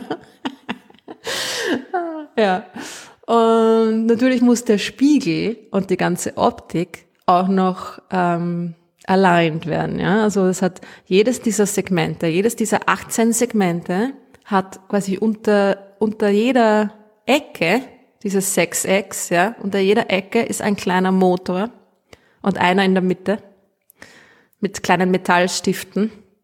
Ja, das ist diese ja auch äh, aktive Optik, also das wird auch in, den, in allen Großteleskopen auf der Erde eingesetzt, diese, diese ja, dieses, dieses Verbiegen des Spiegels. Ja. Und damit wird der, werden die Spiegelsegmente dann noch nachträglich in die absolut perfekte Form gebracht. Ja. Und zwar ist diese Perfektheit, die du da brauchst, die Genauigkeit, mit der dieser, die Optik ausgerichtet werden muss. Ein Zehntausendstel einer Haaresbreite. Ja, da müssen wir aufpassen, was sonst nicht, dass wir da einen Fehler machen und das Ganze wieder schief ist, wie im Hubble. Ja, genau. Also das ist, ich meine, und dafür ist, dass man das hinkriegt, ja, mit nur mit nur sechs Motoren an jedem dieser Spiegelchen. Das ist schon eine technische Meisterleistung, ja, wie man immer so schön sagt. Im Kontrollzentrum stehen, da müssen so Knöpfe, so wie beim Radiosender einstellen und immer so. Genau. ist schon wieder zu weit. Ja. Naja, Hast, das wird auf jeden Fall, was machst du? Ja, mein, mein, Handy fällt ja da drunter, weil das Buch, wo es abgelegt habe, schief ist. So, ich leg's woanders hin. Ah, gut, dass das äh, beim James Webb nicht so, nicht so ist, dass alles schief ist. Äh, genau, also es ist äh, die, die, die kritischste Phase sind in Wirklichkeit die, ist in Wirklichkeit quasi nach, nach, nach einer Woche, ja, nach einer Woche nach dem Start, das Auspacken des Sonnenschilds. Das ist, das ist eigentlich das, wo was schiefgehen könnte. Aber nichts schiefgehen wird. Ja. Ah, vielleicht auch noch interessant, äh, das Orbit. Hast du dir das genau angeschaut? Also es hat ja dieses, ein, ein, ein, es steht ja nicht still im, im L2, im Lagrange-Punkt ähm, des äh, Sonne-Erde-Systems, sondern es äh, hat ein, ein Orbit um ja, also das müssen die Punkt, haben, ja. weil also ich habe es jetzt nicht im Detail angeschaut, aber erstens, äh, wer äh, gerne wissen will, was es mit den Lagrange-Punkten auf sich hat, müsste sich die Folge vom vorletzten Mal anhören, wenn ich mich richtig erinnere. Folge 38, glaube ich, war die, wo wir ausführlich über Lagrange-Punkte gesprochen haben. Also Gleichgewichtspunkte. Genau, da ging es um Lucy, ne? Genau, ja, auch die ja auch in einem Lagrange-Punkt sitzt und äh, diese Lagrange-Punkte sind Gleichgewichtspunkte, wo sich die ganzen wirkenden Kräfte zwischen Sonne und Erde aufheben äh, und der Lagrange-Punkt, an dem James Webb sich begibt, L2, das äh, ist ein sogenannter, erstens ein sogenannter äh, instabiler äh, Lagrange-Punkt. Das heißt, äh, das ist, ist der Lagrange-Punkt L2 hat man deswegen genommen, weil der befindet sich genau, also wenn man sich so vorstellt, Sonne und Erde und wir ziehen eine Linie durch Sonne und Erde, also durch die beiden Punkte, dann ist L2 genau auf dieser Linie hinter der Erde auf der Seite, wo die Sonne nicht ist. Das heißt, ich bin dort und habe die Erde immer vor der Sonne stehen. Und deswegen hat man auch genommen, dass eben das Sonnenlicht abgeschirmt wird von der Erde. Und weil eben L2 immer hinter der Erde ist, äh, ist der ganz gut für so Teleskope. Äh, das Problem ist, dass eben L2 ein instabiler Gleichgewichtspunkt ist. Das heißt, wenn ich mich in diesem Punkt befinde, reicht eine winzige Störung, äh, dass ich wieder langsam aus diesem Punkt rauswandere und dann, wenn ich nichts dagegen tue, immer weiter wandere und weiter wandere und weiter wandere. Und deswegen, ja, wenn man der Raumsonde bei diesem Lagrange-Punkt äh, hintun will, dann setzt man sie eben nicht in den Punkt exakt, weil erstens ist der Punkt ein Punkt, ein mathematischer Punkt und in der Realität halt ähm, da ist ja nichts, ne? da ist nichts und äh, in der Realität ist das halt nur ein einzig ein, ein nulldimensionaler Punkt und die Raumsonden und Satelliten und Teleskope sind meistens größer als nulldimensional. Das heißt, ich kann die sowieso nicht exakt in den Punkt setzen und zweitens äh, wäre der Punkt dann auch besetzt und da treiben sich ja mehrere Raumsonden an diesen Lagrange-Punkten rum Mhm. und deswegen ja, Gaia zum Beispiel ist auch im L2. Genau. Und eben Lucy und so weiter, ja. Und deswegen äh, tue ich da halt äh, das Teleskop in eine Umlaufbahn um diesen Punkt rundherum. Und das ist halt dann auch leicht. Also man kann, da ist zwar nix, aber weil das eben ein Punkt ist, der eben von den Kräften, die wirken, halt äh, ausgezeichnet ist, also ein spezieller Punkt ist im Gravitationspotenzial, kann ich dann eben auch eine Umlaufbahn äh, einnehmen um einen Punkt, an dem sich eigentlich nichts befindet. Aber wie das Detail jetzt ausschaut Ja. bei äh, James Webb, habe ich mir tatsächlich nicht angeschaut.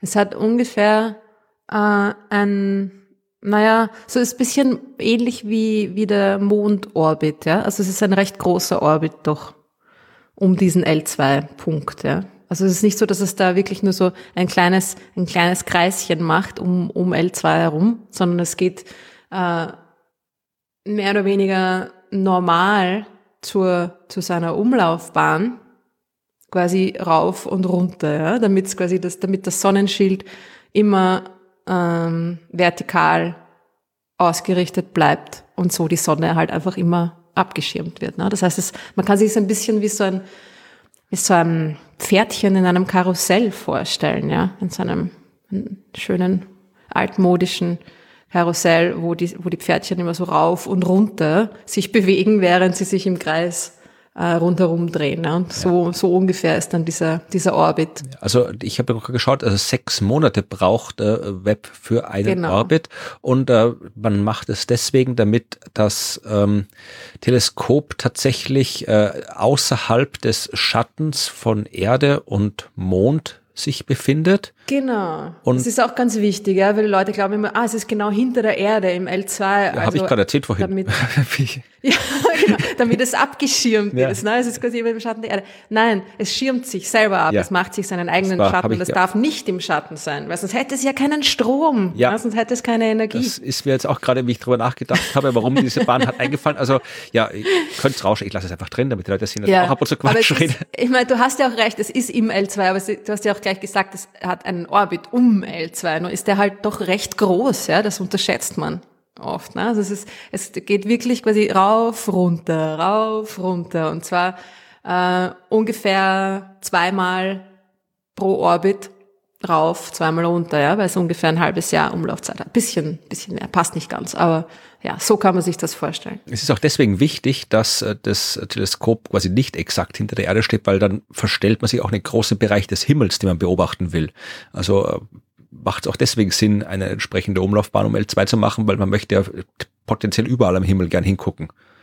Genau, sonst könntest du ja dann nie äh, da hinter die hinter die Sonne schauen. Ne? Genau. So, dann wäre die Sonne immer da im Weg. Ne? Genau, und deswegen Also. ist, macht man eben diese Umlaufbahn um L2. Erstens, weil man sowieso sich immer um L2 herum bewegen muss, weil es rein dynamisch gar nicht anders geht, weil es eben ein instabiler Punkt Ja. ist und weil es man eben aus Beobachtungsgründen das eben machen muss, dass man eben erstens Sonnenlicht abkriegt und zweitens überall hingucken kann, wo man gern hingucken will. Genau, so ist es. Ja. Also das, das wird Web tun. Mir ist gerade ein Grund noch eingefallen, warum man äh, Web auf äh, L2 tut. Das ist der gleiche Grund, warum äh, Satellitenschüsseln für den Fernsehempfang ähm, so sind, wie sie sind und die Fernsehsatelliten eben in geostationären Umlaufbahnen sind. Ja, aber es wäre blöd, wenn der Fernsehsatellit dort rumfliegt, wo die Raumstation rumfliegt. Also einmal 90 Minuten um die Erde rum, weil dann musst du irgendwie alle fünf Minuten irgendwie deine Satellitenantenne, deine Satellitenschüssel umstellen, dass sie immer dahin zeigt, wo der Satellit gerade ist. Im geostationären Punkt ist er halt immer von Boden aus gesehen am gleichen Punkt und ich richte die Schüssel einmal aus und habe immer Empfang. Und das gleiche äh, Spiel kann man auch mit den Lagrange-Punkten spielen, weil die Konfiguration Sonne, Erde, Lagrange-Punkte, die ist immer gleich. Ich meine, es bewegt sich zwar alles, die Erde bewegt sich um die Sonne und damit bewegen sich auch die Lagrange Lagrange-Punkte um die Sonne rundherum, aber die Konfiguration ist immer gleich. Das heißt, von der Erde aus gesehen ist L2 immer am gleichen Punkt. Das heißt, ich kann auch die Antennen vom Deep Space Network der NASA, mit dem ja das Ganze überwacht wird und wo die Daten dann hin und her geschickt werden, äh, die kann ich halt dann die, die schauen immer dorthin oder können immer dorthin schauen und ich habe quasi immer Kontakt oder fast immer Kontakt und ich kann wesentlich einfacher damit äh, mit Web reden, als ich es könnte, wenn da jetzt hier immer mal irgendwo anders am Himmel steht und ich immer von Mhm. einem anderen Punkt der Erde irgendwo mit ihm reden müsste. Genau, und so ist es ja dann auch äh, bei den bei den Dingen, die zum Beispiel am Mars sich befinden, immer so, dass wenn der Mars dann aus, von unserer Position aus hinter der Sonne verschwindet, auf der anderen Seite, dann ist da mal eine Funkstille, ne? Und das erspart man sich da, weil das Ding immer auf der anderen Seite der Sonne ist. Also das haben sie sich schon gut ausgesucht. Hast du da diesmal keine Verbesserungsvorschläge, Florian, an Na die gut, NASA? wir- ich, es ist, ich erlaub's ja. Ja, gut, freut mich. Und genau, also das, das kommt auf uns zu und hoffentlich geht alles gut. Wenn alles gut geht, wird das Ding mindestens fünf Jahre da draußen in seinem, in seinem äh, mondgroßen Orbit um L2, mondgroßen, Mondorbit, großen Orbit, schlechtes Wort, um L2 sich bewegen, weil es hat für fünf Jahre Treibstoff. Das Ja. Ding braucht ja einen Treibstoff, ja, klar. Ne? Es muss die ganze Zeit ein bisschen Bahnkorrekturen äh, auch, auch machen und, und so weiter und so fort. Und es muss gekühlt werden. Also das Ding hat auf jeden Fall eine begrenzte Lebenszeit. Der Treibstoff allerdings ist äh, recht, recht großzügig bemessen und würde für annähernd zehn Jahre reichen. Ja? Also es könnte sein, dass es bis zu zehn Jahre klappt. Und ähm, ja, Ja, ein Hinfüllen und äh, Fliegen und Nachtanken über Hubble halt nicht. Also wenn er aus ist, ist er aus. aber, Aber, ach doch, das ist das Coole, es ist quasi nicht vorgesehen, dass da jemand oder jetzt im Moment noch nicht geplant, dass da man da mal hinfliegt. Aber es gibt eine Vorrichtung. man kann andocken. nachträgliche Ergänzung der. Treibstoffvorräte durch eine Robotermission ermöglichen würde. Ja, es hat einen Tankdeckel. Man könnte doch tatsächlich eine Robotermission hinschicken und da ein bisschen Treibstoff nachfüllen und Ich äh, es der vereist nicht, so weitergehen. dass du ja. den Schlüssel nicht reinkriegst. Oder? Mit so einem kleinen ähm, Ding. Äh, ja, ja, ja. Das, es Da gibt da der Deckel nicht gescheit drauf beim Zuschrauben und so. Ach, das ist, ich hoffe, die haben es ordentlich gemacht. Mit einem kleinen Laser kann man sich da dann das, das vereiste Schloss irgendwie aufmachen. Ja, schauen wir mal, ne? Das finde ich ganz lustig. Sie haben da tatsächlich, also es ist, es ist, ich möchte jetzt da jetzt nicht eure, eure Hoffnungen irgendwie wecken, ja. Es ist tatsächlich sehr wahrscheinlich, dass es höchstens zehn Jahre äh, läuft, das Teleskop, aber es ist nicht unmöglich, dass es äh, zu einer Verlängerung kommt, ja. Ja, allerdings, ne, wenn man sich das jetzt überlegt, fünf bis zehn Jahre es könnte natürlich leicht sein, dass Hubble das Web überlebt, ne? Ja, aber ich meine, das ist ja auch schon ein paar Mal ausgefallen, also er stottert auch schon ein bisschen Hubble. Aber Es klar, stottert ein bisschen, ja. Aber fünf Jahre, ich denk mal, fünf Jahre. ne? ja, eh. Hm. Ah, wir wissen es nicht. Das, ist, das liegt ja beim Hubble hauptsächlich an diesen, an diesen kleinen Kreiseldingern, an diesen Gyroskopen, die die, die, die, die Feinabstimmung machen, ne? die Position, die die Position halten. Und die sind sehr fehleranfällig. Und da sind ja, die sind ja auch schon einige Male dann irgendwie ersetzt worden und so weiter. Und das sind auch die, die immer wieder da ausfallen und Probleme machen. Allerdings kann das Teleskop auch mit nur einem Gyroskop immer noch funktionieren. Es hat dann einen eingeschränkten Beobachtungsbereich, aber es, das kann sehr lang gut gehen. Ne? Ja, ich bin mal gespannt. Werden wir sehen, werden wir sehen, wer es länger aushält. Hubble gegen Webb. Ja, naja, auf jeden Fall sind die beiden eine extrem gute Ergänzung, ja, weil wie gesagt, das, das, das Web ersetzt nicht das Hubble, ja. Es, äh, es macht einfach andere Dinge und durch seinen anderen mh, mm, Beobachtungs, ähm, seinen anderen, na, wie sagt man da, ähm, Wellenlängenbereich, Dankeschön, hat, es, hat es einfach, kann es ganz andere Dinge beobachten, ja.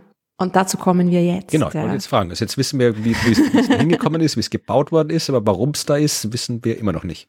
Warum ist es da? Warum brauchen wir es? Warum brauchen wir ein Infrarotteleskop? Können wir nicht einfach, ich meine, reicht das Hubble nicht? Ja, ist es nicht gut genug? Nein, ist es nicht. Ja, wir brauchen ein Infrarotteleskop im Weltraum. Ich meine, Hubble hat ja eine Infrarotkamera. Äh, eine, eine im Endeffekt ganz okaye Infrarotkamera. Hat auch lang gedauert, bis es dann wirklich eine gute bekommen hat. Ich glaube 2009. Und wir haben ja mit Hilfe des Hubble ja schon ziemlich weit hinaus und zurück in den frühen, in das frühe Universum geblickt. Aber es reicht einfach noch nicht ganz. Ja. Wir haben ja sogar schon über, über diese Galaxie gesprochen, die die bis jetzt bekannte, am weitesten ja, entfernte Galaxie ist. Mit der älteste und jüngste oder weiteste entfernte. Oh je, das war ja damals schon ein Problem. Es ist eigentlich die jüngste Galaxie, aber es ist das älteste Bild. Ja, genau, ja. Dann fang ich wieder an. Darauf, darauf hatten wir uns geeinigt. Genau, genau ja. Und die ist äh, GNZ11, ne? Mhm. Und das Z11 sagt schon einiges darüber aus, wie weit das Ding weg ist, nämlich bei einer Rotverschiebung von 11, ja. 400 Millionen Jahre nach dem Urknall. Mhm. Und das Ding ist aber, dass das, dass das mit dem Hubble, mit den Infrarotkameras, die das Hubble hat, dass man da einfach nicht weiter zurückkommt. Ja? Und es fehlen da einfach noch die kritischen paar hundert Millionen Jahre, ja? Die quasi wirklich den Anfang der Strukturen im Universum da beschreiben. Und es gibt keinen Grund, warum wir das nicht beobachten können sollten. Ja, wir können tatsächlich beobachten. Wir können sehen, wie sich die ersten Sterne im Universum bilden. Wir können dieses Licht sehen. Es ist nur so weit rot verschoben, dass es mit dem Hubble sich nicht mehr ausgeht. Ja? Und darum hat das, äh, das Web halt einfach einen erweiterten äh, Infrarot-Wellenlängenbereich und natürlich auch die Sensitivität, ne, die hundertfach gesteigerte Sensitivität, die du brauchst, um diese extrem äh, schwachen, fernen Objekte beobachten zu können. Ne. Und wir sind uns ziemlich sicher, dass das Web da noch 200 Millionen Jahre weiter zurück, weiter hinaus blicken kann, ja. Ja, aber das sind wir schon wirklich so, das ist dann äh, 200, ja, das ist, wann sind die ersten Sterne? Bis, ja. Genau, vielleicht sogar bis 100. Also 200 ist ziemlich sicher und vielleicht sogar geht's noch ein bisschen weiter. Also es kann bis zu einer Rotverschiebung von 20. Okay. Ziemlich sicher zurückschauen, ja. Das ist verrückt, ja. Das ist, äh, ja.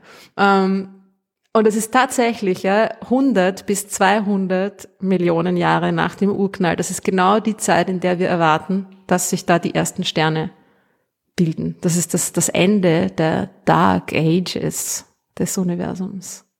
Ich bin gespannt. dann kriegen wir auch raus, ob die dann wirklich, weil da gibt es ja noch sehr viel, was noch unklar ist. Also wie groß die allerersten Sterne waren, die sollten ja mhm. deutlich größer gewesen sein, als die Sterne jetzt sein können, werden können, weil damals äh, nur noch nicht so viel halt hauptsächlich Wasserstoff, also nur Wasserstoff und ein bisschen Helium da waren, keine anderen Elemente, was dann also führt, dass die, die, die Gaswolken waren auch größer. Also da gibt es ein paar Hypothesen, warum die Sterne damals wirklich, wirklich groß gewesen sein sollten. Aber wir wissen es halt noch nicht. Ja, genau. Und es ist, wir haben ja schon, also wenn man jetzt sagt, wir können bis 400 Millionen Jahre nach, den, nach dem Urknall da schon zurückschauen, da haben wir ja eine Handvoll von Galaxien gefunden bei der Entfernung. Ja. Also nix. Man kann mit einer Handvoll von Galaxien da jetzt irgendwie noch kaum Rückschlüsse ziehen, wie die Galaxien da überhaupt drauf waren am, am, im, im ganz jungen Universum. Ja. Es interessiert uns tatsächlich, wie, wie die ersten Galaxien entstanden sind. Ja. Sind die, sind zum Beispiel äh, die supermassereichen schwarzen Löcher in den Zentren von Galaxien vielleicht sogar vor den ersten Galaxien entstanden. Ja. Wo wären die hergekommen? Na, das ist genau die Frage. Ja. Ah, ja. Entstehen diese supermassereichen schwarzen Löcher quasi aus den ersten Sternen oder entstehen die direkt aus der Materie? Ja. Entstehen die direkt aus den Gaswolken, bevor sich noch die ersten Sterne bilden? Braucht man für diese, für diese supermassereichen schwarzen Löcher vielleicht gar keine erste Sterngeneration? Könnte es sein, dass es die dunkle Materie ist, die sich da zusammen ähm, naja, zusammenballen kann sie sich nicht wirklich, aber die da dicht genug ist, dass sie quasi die, die sichtbare Materie mit sich mitzieht und drückt und quetscht und dass sich dann direkt da die ersten schon super massereichen oder zumindest massereicher als die normalen, unter Anführungszeichen, stellaren schwarzen Löcher bilden. Ja. Oder ist es wirklich so, dass es eine erste Sterngeneration gibt, ja, von, von Monstersternen mit, mit ein paar hundert Sonnenmassen, die dann äh, da weiter quasi, weil sie doch recht eng beisammen sind im frühen Universum und diesen turbulenten Zuständen, dass die dann diese, die, die supermassereichen schwarzen Löcher bilden und sich die Galaxien drumherum. Oder entstehen überhaupt zuerst die ersten kleinen Babygalaxien und es gibt dann noch gar keine schwarzen Löcher in ihren Zentren und die entwickeln sich dann erst im Laufe der Zeit. Also es gibt da, es ist ein bisschen so ein Henne-Ei-Problem, ja. Wer war zuerst? Wie hat das alles angefangen? die Keimzellen der ersten Galaxien. Ja. Darum geht's. Bin gespannt. Aber kommen wir zu der wichtigen Frage. Was wird äh, äh Web über Asteroiden rausfinden?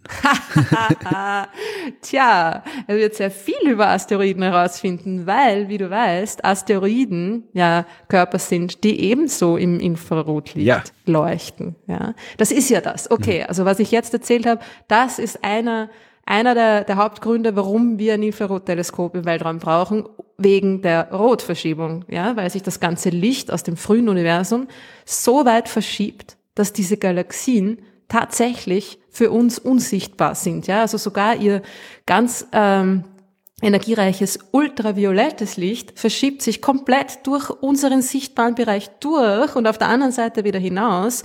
Und wir können diese Galaxien einfach überhaupt nicht mehr sehen. Ja? So stark rot verschoben sind die. Man kann sie nur mehr im Infrarotbereich sehen.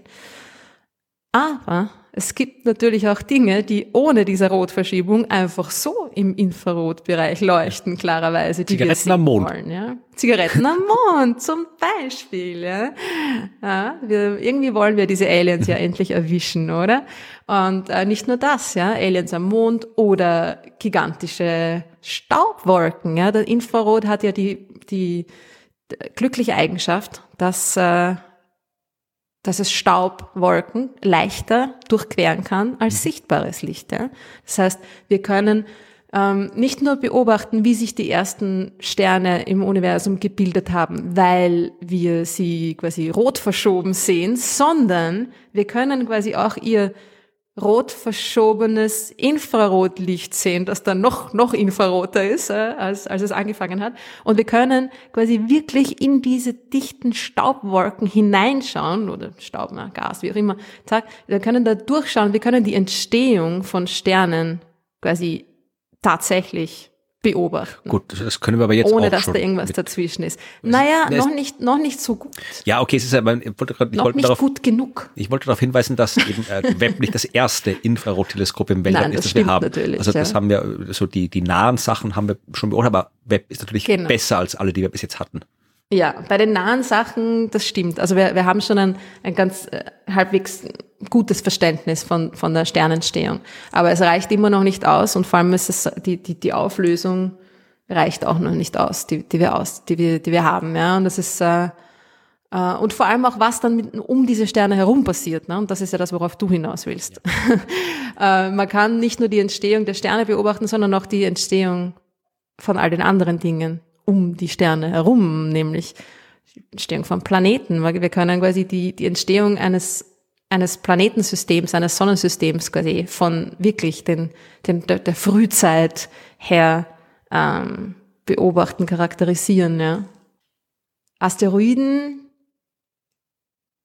Hallo, bist du noch da? Ich bin noch da, ich höre dir zu. Ah, ja, du warst nur so still. Ja, ich lausche dir Aufmerksamkeit, wenn du über Asteroiden redest.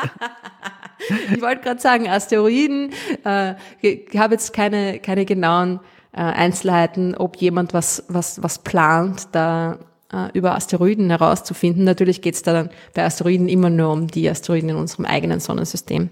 Ja, also, also man wird auch mit Web nicht jetzt Asteroiden in einem anderen Sonnensystem beobachten können. Dazu sind sie zu klein. Nicht direkt, also indirekt kann man die auch, indirekt. kann man schon was finden drüber, Staubscheiben, Trümmerscheiben und sowas. Aber ja, also es, die geht im eigenen Sonnensystem, klar. Genau, über, eine, über die quasi die Gesamtheit der Asteroiden und Kleinteile in einem anderen Sonnensystem kann man natürlich schon auch was, was herausfinden dadurch. Ja. Ein, ein weiteres Ding, was, was Web herausfinden wird, was auch äh, entfernt was mit Asteroiden zu tun hat, ist Planeten, Atmosphären, ja, ja, also die Bestandteile in den Atmosphären, der, die chemische Zusammensetzung der Atmosphären von anderen Planeten. Ja. Und da ist das Infrarot auch wieder sehr praktisch, weil da die ganzen lustigen Moleküle in diesen Planetenatmosphären, an denen wir sehr interessiert sind, oder in ihrer Anwesenheit wir sehr interessiert sind, äh, die leuchten auch im Infrarotbereich. Ja? Ja, also die, die, äh, die Spektroskopie, die man machen kann, wenn man genau. herausfinden will, ob da jetzt zum Beispiel Sauerstoff drin ist in der Atmosphäre oder genau. Ozon Wasser. oder Wasserdampf oder was auch immer. Ja, das ist alles äh, CO2, whatever. Ja, das ist alles, diese ganzen Moleküle, die leuchten alle sehr hell im Infrarotbereich. Ja? Und dadurch lassen sich natürlich mit dem Web die Planetenatmosphären oder die Zusammensetzungen von den Atmosphären um Exoplaneten sehr gut untersuchen und auf Lebenszeichen untersuchen. Ja, ja. werden wir sehen. Ob's, also, Werden wir äh, sehen. Äh, soweit ich weiß, also bevor man sich da jetzt zu große Hoffnungen macht, ähm, also man kann sich schon Hoffnungen machen, weil Webb ist tatsächlich das Teleskop äh, oder eins der ersten Teleskope, die wir in den nächsten Jahren kriegen werden, wo diese Art der Beobachtung überhaupt möglich ist, dass wir die Atmosphären von Exoplaneten so genau beobachten können, um überhaupt feststellen zu können, wie sie zusammengesetzt sind. Das kann man heute nur in ganz speziellen Ausnahmefällen machen und Web wird das erste sein, was das standardmäßig kann, aber mhm. auch nur bei Sternen in unserer Umgebung. Also wir können jetzt nicht irgendwie einmal so die Milchstraße irgendwie durchmustern und uns alles anschauen, alle Exoplaneten, sondern das muss schon, äh, wenn, wenn wir so Leben suchen und Leben meinen wir auch hier Pflanzen, Algen, irgendwas, was irgendwie fotosynthetisiert oder sonst irgendwas oder irgendwie einen chemischen Stoffwechsel hat. Also ich rede jetzt nicht von irgendwelchen Raumschiff Enterprise-Aliens, aber die müssen schon wirklich so in unserem Vorgarten hocken, damit wir mit Web das sehen können. Also die, alles, was so weiter weg ist in der Milchstraße, wird Web auch nicht sehen können. Atmosphärenmäßig. Ja. Aber immerhin. Ne? Immerhin, das ja. Hat ja diese, genau, diese Spektrographie, die es verwendet, das ist, es hat ja auch ein, ein extrem cooles äh, Gimmick in diesem NIRSpec heißt das, dieser Spektrograph. Uhrzeitkrebse. Nein? Nein, es hat Microshutter. Also das, ah, ja. Ähm, Ach, den habe ich gehört, kann, die sind cool, ja. Ja, die sind extrem cool. Ja. Also das kann, ähm, das kann hunderte Objekte gleichzeitig beobachten, dieses Ding, indem es quasi eine Art, ähm, wie soll ich sagen, ähm, Matrix an kleinen Fensterchen hat. Ja? Also es hat 250.000 einzelne kleine Fensterchen, diese Shutter, ja, die man unabhängig voneinander einzeln öffnen und schließen kann. Ja, das ist, es ist, ähm, die sind so 100 mal 200 ähm, Mikrometer groß, ja, diese kleinen Fensterchen.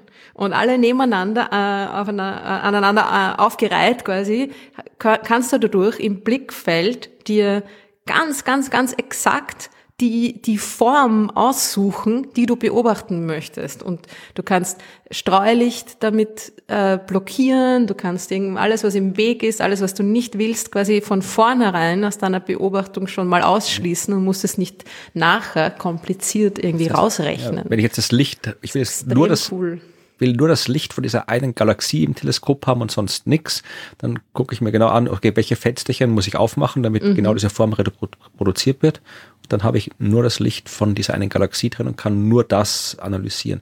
Es ist ja so wie, wie so ein Adventskalender quasi, wo ja, man genau. das Türchen aufmachen kann. Stimmt, lauter Türchen. Ja, 250.000 Ja. Ist genug für die nächsten paar Weihnachten. Ja. Sehr praktisch, ja. Also das ist schon, das ist extrem cool, ja. Es hat, es hat eigentlich, es hat sehr einfache Instrumente in Wirklichkeit, also einfach im Sinne von, na, es hat eine, eine Infrarotkamera, einen Infrarotspektrographen und dann äh, nochmal ein mit, mit Infrarotkamera äh, und Spektrograph und so weiter und äh, eigentlich recht, mh, hm, sagen wir mal jetzt standardmäßige Instrumente, aber die sind natürlich auch nicht auf der Nudelsuppe dahergeschwommen, sondern äh, ausgeklügelte neuartige Technologien, die das überhaupt möglich machen, erst da, die Beobachtung von Galaxien 100 Millionen Jahre nach dem Urknall, beziehungsweise die Atmosphären von Planeten um andere Sterne. Also da kommt einiges auf uns zu. Wenn wir jetzt mal davon ausgehen, dass alles gut geht, man kann sich das auch live anschauen, ja, den, den Start natürlich bei der NASA von, von Mission Control werden wir auch verlinken, die Webseite. Oder wenn es euch äh, interessiert, ich werde wahrscheinlich bei einem Livestream auf Arte mit dabei sein, wenn es cool. wahr ist. Schauen wir mal. Und ähm, genau. Könnt ihr mir auch labern zuhören? Hm. Cool. Es, das ist aber das ist noch nicht ganz, äh, das ist jetzt noch so ein bisschen Spoiler, ne? also ist noch nicht, schauen wir mal. Vielleicht, möglicherweise. naja, wenn es so ist, dann wird das natürlich auch alles verlinkt in den Show Notes. Und äh, ich bin wirklich, wirklich aufgeregt, wie ihr wahrscheinlich gemerkt habt in der Geschichte. Ah, Mir ist wurscht. Es wird wahnsinnig spannend. Ja, du Theoretiker, Nein, eh klar. Ja, ich freue mich auch drauf, natürlich. Ah, ja. Äh, wir haben ein paar Fragen, die damit zu tun haben auch. Ja. ja. Also äh, gibt es gleich mal die erste Frage von Enrico, der wissen möchte, äh, beziehungsweise sich fragt, ähm, wie im Sonnensystem eigentlich tatsächlich praktisch geflogen wird. Ja? Also er kann sich das nämlich nicht so gut vorstellen. Und er sieht, interessiert sich besonders zum Beispiel für die Flugbahn des James Webb Space Teleskops und wie das sein kann, dass es im L2 dann einfach quasi anhält und nicht einfach geradeaus weiterfliegt, ja, wenn es mit so einer hohen Geschwindigkeit von der Erde wegfliegt. Ja, also haben wir eigentlich im Prinzip schon geklärt. Also erstens hält es ja nicht an in L2. L2 bewegt sich ja auch und man passt halt die Geschwindigkeit entsprechend an. Also Teleskop äh, oder Raumfahrzeug kann ja bremsen. Die haben ja Triebwerke oder halt so genau. Booster oder was auch immer, die da jetzt da Detail eingebaut haben. Und da kann man Zeug rausschießen, ich glaube irgendwie so Gas halt in dem Fall. Und je nachdem, in welche Richtung das macht, kann ich schneller, langsamer werden in Bezug auf irgendwas. Und da passe ich halt jetzt die Geschwindigkeit vom Teleskop so an, dass es eben den beschriebenen Orbit um L2 einnimmt. Und so geht es allgemein im Sonnensystem auch. Man darf sich so das Fliegen von Raumfahrzeugen nicht vorstellen, wie das Fliegen von Flugzeugen oder sowas. Auch nicht so, wie sie da in Star Wars immer rumfliegen mit ihren TIE Fighters und X-Wing Fighters und was immer da. Ich kenne nicht aus, was da noch alles für äh, Flugdinger gibt, die dann irgendwie so hier so Kurven fliegen und auf und ab. Also so fliegt man nicht im Weltall, sondern im Wesentlichen, man kann sich vielleicht besser vorstellen, wenn man nicht fliegen denkt, sondern werfen. Ja, also mhm. im Wesentlichen werden Raumfahrzeuge geworfen. geworfen. Also die Rakete gibt dem, dem Satelliten, dem äh, der Raumsonde einen Schubs und äh, in die richtige Richtung, im richtigen Moment, mit der richtigen Geschwindigkeit und dann bewegt sich das Ding äh, mit dieser Geschwindigkeit äh, anhand der Gesetze der Gravitation durchs Weltall, fliegt halt so vor sich hin, bis es dann irgendwo ist, wo es sein soll. Und dann äh, kann ich wieder kurz mal das Triebwerk einschalten, die Geschwindigkeit ein bisschen korrigieren, dass das Ding dann eben eine Umlaufbahn um den Mars einnimmt oder eine Umlaufbahn um den Mond und so. Ja, und wenn ich dann irgendwie landen will, dann natürlich wird es ein bisschen komplizierter. Dann muss ich schon irgendwie hier Geschwindigkeit ständig korrigieren. Aber im Prinzip äh, ist es nicht so, dass man da ständig steuert, weil Steuern im Weltall heißt ja auch immer Treibstoff verbrauchen. Ich kann ja dann nicht irgendwie geht ja nicht anders. Ich habe ja keine Reibung mit irgendwas, so wie ich am, auf der Erde mit dem Auto steuern würde oder im Flugzeug durch die Luft, sondern da ist ja nichts, sondern ich kann immer nur steuern, indem ich Treibstoff äh, verbrauche und meine Geschwindigkeit verändere. Das ist Steuern im Weltall und Treibstoff will man halt möglichst sparen und möglichst wenig mitnehmen. Also ist es im Prinzip werfen, was da passiert. Genau, und es wird natürlich äh, das Web auch in die in, in seine Umlaufbahn um L2 quasi aktiv gebracht. Also da wird eine Rakete gezündet und ja, in, es wird inserted, also ein, einge, hineingeworfen ja. Ja, in, seine, in seine Umlaufbahn um L2. Also ich finde, man kann sich irgendwie so ein bisschen vorstellen wie, ähm, wie so, kennst du dieses dieses Slinky, kannst du dich erinnern? Ja. Dieses Ding, das man über die Stufen runtersteigen ja. hat lassen können. Ja. ja. Wenn man ich weiß nicht, ob ihr euch erinnern könnt, ja. Das ist so ein spiralförmiges äh, Drahtding, ja, eine Drahtspirale. Und wenn man das jetzt so ein bisschen auseinanderzieht, irgendwie, also so, so stelle ich es mir vor, ja, dann hat man dann quasi eine, eine, eine, eine kreisförmige Umlaufbahn auf, auf der einen Seite, sagen wir jetzt mal, das wäre die Umlaufbahn auf die Erde. Und wenn ich jetzt das gezogene Ding da quasi verfolge, dann hat das auch eine Art gekrümmter, ähm, ja, parabolische Bahn. Ne? Also es hat irgendwie so eine, eine, eine die, die, die lange gezogene Sektion ja, dieser Spirale endet dann dort, wo ich hin will. Und dort kann ich wieder in eine Umlaufbahn quasi einschwenken. Ja? Also, ich weiß nicht, ob das jetzt klar war in der Vorstellungswelt von euch. Meinem Kopf ging es so, so ungefähr. Meinem Kopf weiß es Link geht eine Treppe runter geht. Dunk, dunk, dunk, ja, was anderes habe ich jetzt gerade nicht gedacht. ist auch okay, ist auch okay. Äh, gut, äh, da so viel zur Bahn. Es gibt auch Videos im Internet, ja. Vielleicht kann man da auch noch was verlinken, dass man sich das dann noch besser vorstellen kann oder anschauen kann. Dann gibt es noch eine Frage von Roman, die ich ja auch recht interessant fand, weil sie eigentlich eine sehr einfache Frage ist, aber vielleicht ist euch das auch nicht so ganz klar. Roman fragt, gibt es Raumsonden, die um andere Planeten kreisen? Also er wollte wissen, ob er weiß, es gibt Raumsonden, die fliegen irgendwie raus und fliegen irgendwo hin, ja, und landen dann irgendwo. Aber gibt es welche, die tatsächlich jetzt gerade um die anderen Planeten im Sonnensystem kreisen? Mhm. Ja, jede Menge. Antwort darauf ist, ja, natürlich jede Menge. Ja, es ist genau, wesentlich ja. einfacher, was zu umkreisen, als zu landen. Also beim, ja. Mond, auf dem man gelandet ist, hat man angefangen, dass man zuerst mal, zuerst ist man am Mond vorbeigeflogen. Dann hat man gelernt, wie man den Mond umkreist. Dann hat man gelernt, wie man, äh, wenn man den Mond umkreist, wie man auf dem Mond abstürzt. Und dann hat man gelernt, wie man landet. so, äh, äh, also das war jetzt ernst gemeint. Aber wirklich zuerst die ersten Landungen sind immer so unkontrolliert, man crasht einfach rein. Und äh, dann lernt man sanfte Landungen. Und beim Mars zum Beispiel ist es genauso. Da hat man auch, zuerst waren es Vorbeiflüge, dann waren es äh, Orbits und dann die Landungen. Also äh, umkreisen ist immer einfacher als landen. Äh, deswegen wenn man einen Planeten im Detail studieren will, dann umkreist man auch, ja, weil wenn ich einmal lande, dann kann ich mir den Ort angucken, wo ich gelandet bin, aber den Rest nicht. Und äh, aus dem Orbit aus kann ich mir halt alles anschauen. Das heißt, wir haben, ja, ich glaube, den Merkur, oh ja, Merkur hatten wir auch schon umkreist, oder? Sonst, äh, genau, ja, der Messenger. Ja, Uranus und Neptun fehlen uns noch. Die haben wir noch nicht umkreist. Die sind wir nur das, vorbeigeflogen. Aber alle genau. anderen Planeten waren äh, in der ja. Vergangenheit schon, sind schon umkreist worden und aktuell weiß ich jetzt gar nicht. Also Mond, glaube ich, umkreist, weiß gar nicht, wie Mond was umkreist. Den Mars Mond, umkreist auf jeden Fall jede ja. Menge. Ich habe mir es kurz angeschaut. Ach, den Mars umkreisen aktiv acht Raumschiffe. Mhm. Äh, irdische Raumschiffe natürlich. So Raumsonden, sonst glauben die Leute, dass da irgendwo hier wer drin genau. sitzt.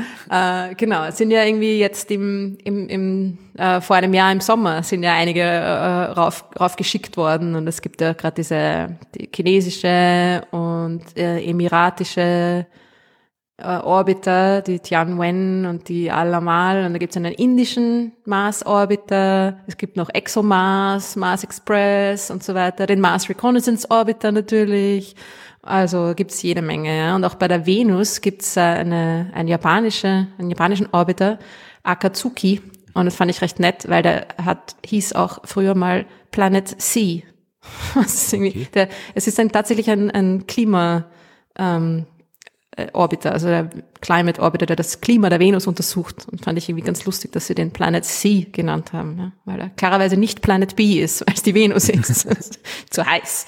Aber ja, genau. Und dann gibt's natürlich äh, Juno, um Jupiter ist auch noch aktiv. Saturn hatte bis vor kurzem Cassini, der eine, eine wahnsinnig tolle Umlaufbahn da irgendwie hingelegt hat, ja, mit zwischen den Ringen durchgeflogen, also zwischen den Ringen, zwischen den Ringen und dem Planet, ja, durchgeflogen ist, äh, viele Male und dann sich äh, todesmutig in die Atmosphäre des Saturn hineingestürzt hat im Endeffekt. Ja, also ich habe gerade geschaut, also tatsächlich äh, von den, den aktiven Missionen, also wir waren wirklich, wir haben alles umkreist, bis auf Uranus und Neptun und aktiv äh, ist äh, noch Akatsuki bei der Venus mhm. am Mond sind auch noch aktive äh, Orbiter, also der Lunar Reconnaissance Orbiter und äh, zwei Artemis-Raumsonden äh, umkreisen aktiv den Mond.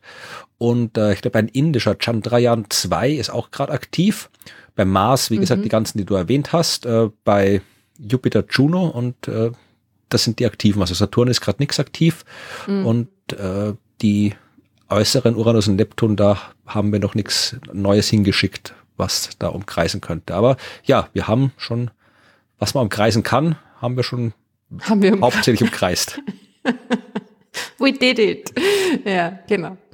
Okay. Ah, und dann gibt's noch eine Frage von Daniel, wo es um diese älteste slash jüngste Galaxie geht, GNZ 11, ja, die, diese Galaxie, die wir gefunden haben, die die bislang am weitesten entfernte von uns ist ähm, 400 Millionen Jahre nach dem Urknall ungefähr. Und er schreibt, dass die, ja genau, knapp drei Milliarden Lichtjahre äh, von uns entfernt war, quasi damals, wie sie mhm. ihr Licht ausgesendet hat. Ja. Und was er jetzt nicht versteht, ist, dass wenn das Universum aus einer Singularität entstanden ist, ja, der Raum sich mit Lichtgeschwindigkeit maximal ausgedehnt hat, wie es dann nach 400 Milliarden Jahren 300 Milliarden Jahre voneinander entfernte Dinge geben kann, ja. Ja. Das geht ja nicht. Dann erklärt und das, das ist eine Frage, die kommt immer wieder, ja. Also auch diese, die Sache mit der Expansion und mit der Ausdehnung und Ding und Lichtgeschwindigkeit. Drum, äh, ein für alle Mal. also ja und nein. Erstens, ja, der Raum hat sich wesentlich schneller als Lichtgeschwindigkeit ausgedehnt. Ganz am Anfang, das nennt man Inflation. Ja.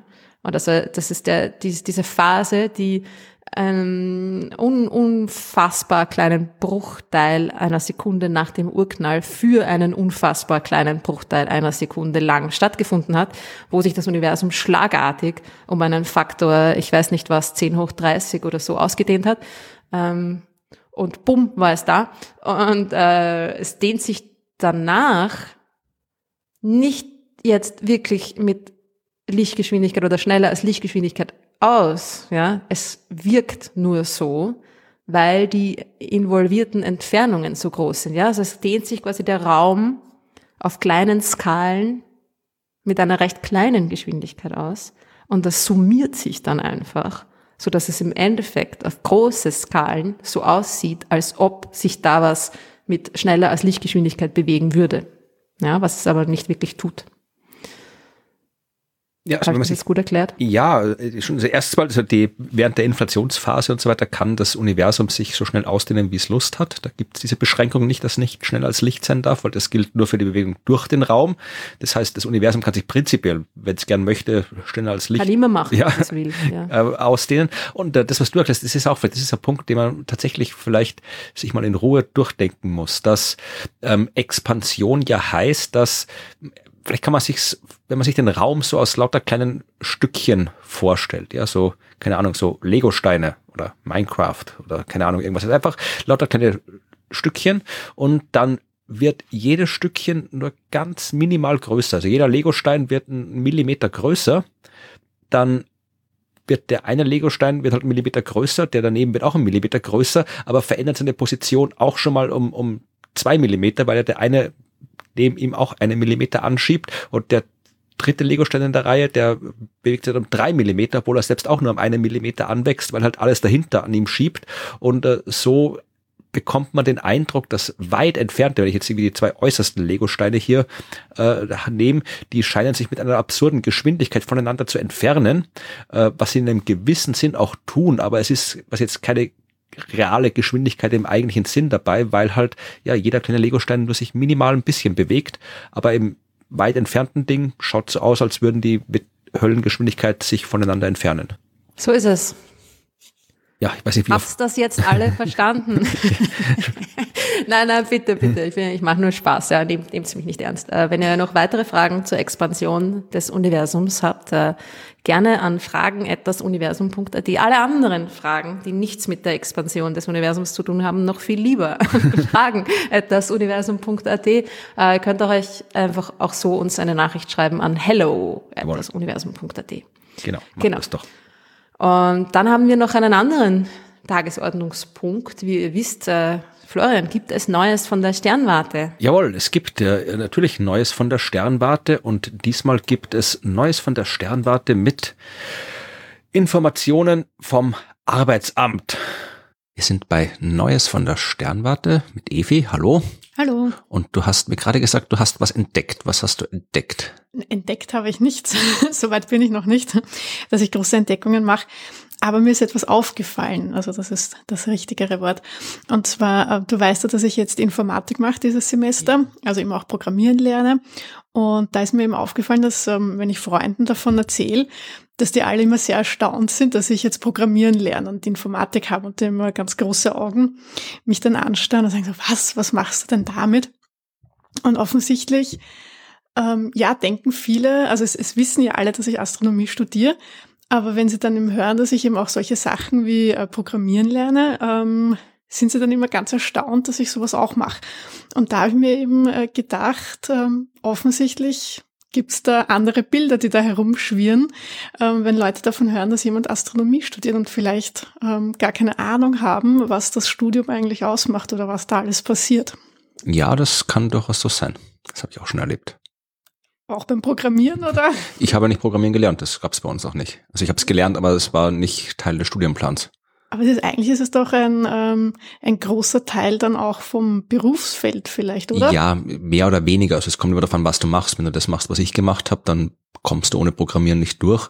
Aber es gibt durchaus auch Disziplinen oder Arbeitsgebiete in der Astronomie, wo das Höchste, was du programmieren musst, vielleicht irgendwie eine Excel-Tabelle ist, jetzt vereinfacht gesagt, oder wo du halt hier mal da schnell irgendwie ein Programm machen musst und dann musst du da eine Zeile reinschreiben oder irgendwas modifizieren. Also wo du vielleicht irgendwie verstehen musst, wie Computer funktionieren, wo du Linux beherrschen musst und da ein bisschen so rumtun können musst, aber wo du es nicht brauchst, dass du jetzt wirklich so ein fertiges Programm von Anfang bis Ende schreibst oder programmierst. Also da gibt schon Disziplinen, wo das nicht nötig ist, aber man sollte schon beherrschen. Das klingt machbar. Was sind das für Disziplinen? Ja. Dass ich mir schwer tun, es doch nicht lerne. Ich weiß nicht, also so, was weiß ich, also alles, je, je beobachtungsnäher du bist, desto weniger Programmierarbeit hast du.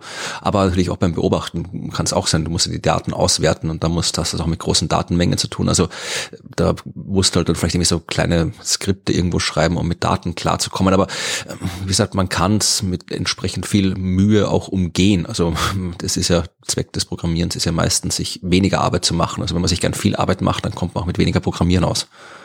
Ja, sehr gut. Dann besteht ja noch Hoffnung. Ja, ich glaube, dass eben äh, vielen nicht bewusst ist ähm, oder dass es einfach nicht klar ist, wie vielfältig das Studium eigentlich ist und was man da alles macht.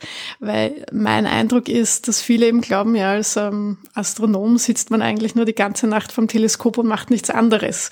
Ja, nein, das macht man nicht. Ja, aber hast du auch den Eindruck, also ähm ja, also gerade es ist ja natürlich ist das etwas, was die Menschen denken, dass man in der Astronomie die Sterne beobachtet und wird auch nicht unbedingt gefördert durch die mediale Darstellung, weil egal wo ein Astronom, eine Astronomin interviewt wird, meistens müssen sie dann immer irgendwo vor Teleskopen rumstehen und durch Teleskope durchschauen, was man ja selbst, wenn man Beobachtung macht, nicht tut. Also man schaut mit dem Auge nirgendwo durch. Also das wird dann, ich verweigere mich auch immer solchen Interviews, wo ich dann vor Teleskopen rumstehen soll. Aber das ist halt immer noch das mediale Bild der Astronomie und das Bild der Öffentlichkeit von der Astronomie, dass man da steht und durchs Teleskop schaut in der Nacht. Ja, ich habe mir ja, ähm, ich habe das Ganze als äh, zum Anlass genommen, dass ich mir im es gibt in Österreich das AMS, das Arbeitsmarktservice, und da gibt es auch ein Berufslexikon, wo Berufsbilder dargestellt sind. Und da habe ich mir doch jetzt mal ähm, die Berufsbilder von Astronominnen und Astrophysikern angesehen. Ja, und ich finde es bedenklich, dass es dazu unterschiedliche gibt, weil es ist das Gleiche. Tatsächlich sind die Beschreibungen ähm, der Tätigkeitsmerkmale aber sehr unterschiedlich. Ja, ich behaupte trotzdem, dass das das Gleiche ist. Ähm, ja, interessant finde ich allerdings, ähm, wie, wie viel Fähigkeiten ähm, einem zugeschrieben werden als Astronom. zum Teil. Beziehungsweise dann auch, ähm, also es gibt ja dann auch immer so diese Berufsfelder, wo du dich dann eben betätigen kannst, wenn du fertig bist. Und äh, ganz spannend fand ich, ähm, als Astrophysiker und Physikerin ähm, könntest du, ähm, nachdem du die Fähigkeit erlangst, ich lese jetzt vor mhm. aus dieser Beschreibung, komplexe Aufgaben methodisch angehen zu können, kannst du dich auch in Physik für einen Bereichen wie etwa im Versicherungswesen tätig werden. Ist doch spannend, oder? Ja, no, das ist tatsächlich so. Also ich kenne einige, die halt irgendwie in der Wirtschaft arbeiten. Also ich kenne ein paar, die dann bei Banken arbeiten oder sowas. Ja, also überall, wo du halt irgendwie so rechnen musst, mit Computer mal antun musst. Und ja, wenn du halt sagen kannst, ich habe mich noch nie irgendwo beworben, kann ich sagen, was da erwartet wird. Aber äh, wenn du sagst, ja, ich habe jetzt hier äh, das erforscht, dieses erforscht, diese komplexen Aufgaben gelöst, da kriege ich die, die paar Versicherungen kriege ich auch noch hin. Also dann wird das vermutlich durchaus stimmen. Ich weiß jetzt nicht, wie groß die Konkurrenz ist und ob man dann ja, jemanden... aber das machen doch eher, also ich finde, das ist etwas, was man klassisch aus der Mathematik macht, also wenn du Mathematik studierst. Ja, schon eh, aber natürlich lernst du auch Mathematik, wenn du Astronomie machst. Also die Ausbildung hast du auch und du musst dich halt dann, ich, ich kann echt nicht sagen, ich habe mich noch nirgendwo beworben, aber ich denke mal schon, man kann äh, ein Astronomiestudium verkaufen und sagen, irgendwie, wenn ich jetzt das kann, was ich in der Astronomie gelernt habe, dann kann ich das, was in diesem Job benötigt wird, in der Wirtschaft genauso. Also ja, also ist das nicht ernüchternd? Ich meine, du beginnst ein Studium, weil du doch eher ähm, dich mit Sternen und Galaxien auseinandersetzen möchtest möchtest. Du möchtest irgendwie äh, kosmische Nebel erforschen und dann landest du im Versicherungswesen? Weiß ich nicht. Also ich meine, ich will jetzt natürlich. Ich meine, ich wollte es auch niemandem zu nahe treten, der im Versicherungswesen arbeitet. Ja, also ich weiß nicht, ich, ich habe nicht angefangen, weil ich jetzt irgendwie kosmische Nebel erforschen wollte. Also das war schon nicht meine. In der Beschreibung. ja, aber das war jetzt nicht meine Motivation. Äh, meine Motivation war eine andere, also schon auch eine astronomische Motivation. Aber äh, ich will auch jetzt nicht behaupten, dass jetzt im Versicherungswesen nichts Faszinierendes ist. Also es wird, werden die wenigsten Kinder aufwachsen und sagen, sie wollen in der Versicherung arbeiten arbeiten, aber ich denke mir sicher, dass es Leute gibt, die dort auch arbeiten, die das den Job sehr faszinierend und auch irgendwie ja ansprechend finden, irgendwie kreative Herausforderungen finden, dort sogar, weiß ich ja nicht. Ähm, ja, auf jeden mhm. Fall. Ich will es überhaupt nicht kleinreden. Es äh, gibt auch total viele Menschen, die ja dann im Beruf was ganz was anderes machen, als was sie studiert haben. Also das ist ja überhaupt mhm. nicht, ähm, also das will ich jetzt gar nicht äh, debattieren auch, ja. Ähm, ich fand es einfach nur interessant, dass es halt in einer Berufsbeschreibung, mhm. ja, ähm, wo es eigentlich um Astrophysik geht, ähm, dann eigentlich dasteht, dass man im Versicherungswesen landet. Also diese Verknüpfung finde ich ja dann halt ein bisschen seltsam, sagen wir es mal so, ja. Dass die Realität dann anders ausschaut oder sowas, keine, keine Frage, ja.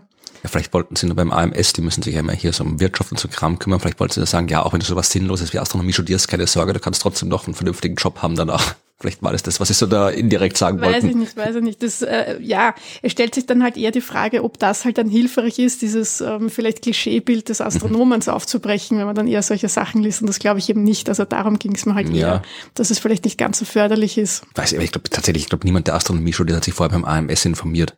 Äh, ich weiß nicht, also ich weiß also, ähm, bevor ich die äh, Matura machte, sind wir ähm, schon rübergegangen zum AMS, in dieses, da gab es eben auch so ein Berufsinformationszentrum und da haben wir diese Interessenstests gemacht und ähm, also wir haben uns das schon angesehen, was für Studienrichtungen und Berufe es da gibt. Ja, Leute, im Interessentest hätte Apotheker werden sollen. Hey, ich habe Pharmazie überlegt zu studieren. Ja. Ich finde, das ist sehr spannend. Ja, natürlich wäre es spannend gewesen, auf jeden Fall, aber wie gesagt, also ja, also, vermutlich wird es auch Menschen geben, die sich beim AMS informieren, was man in der Astronomie macht, aber ich habe einen Brief an die Sternwarte geschrieben damals und gefragt, was da so abgeht mit Astronomiestudium. Ich habe keine Antwort bekommen von der STV Astronomie. Und was stand drinnen? Ja, weißt noch? Äh, nee. Aber es hat mir anscheinend nicht ausreichend abgeschreckt. Ich glaube, wir weichen ab vom Thema, oder? Genau, weil was ich nicht nämlich eigentlich fragen wollte, ist, ähm, ja, wie würdest du das Berufsbild Astronom, Astronomin beschreiben? Und gibt es überhaupt das eine Berufsbild? Ich glaube, wahrscheinlich nicht. Also wenn, äh, das ist halt so wie, vermutlich genauso wie, wenn man jetzt, was ist das Berufsbild Physik?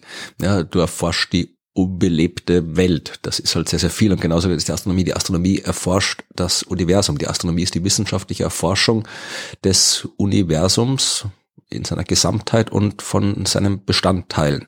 Wenn man es jetzt konkreter beschreiben müsste, würde ich sagen, man führt mathematisch naturwissenschaftliche Forschungsprojekte durch, deren Forschungsobjekte astronomische Objekte sind.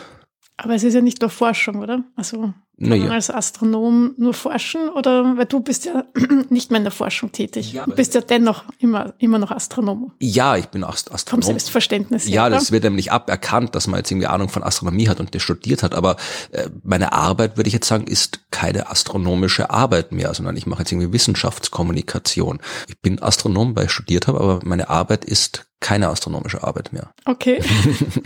Aber das muss niemanden abschrecken, sich mit Astronomie zu beschäftigen, weil erstens kann man sich mit Astronomie beschäftigen, ohne das zu studieren. Und wenn man studiert, dann hat man viele, viele Möglichkeiten. Man kann forschen, man kann aber auch ganz viele andere Sachen machen.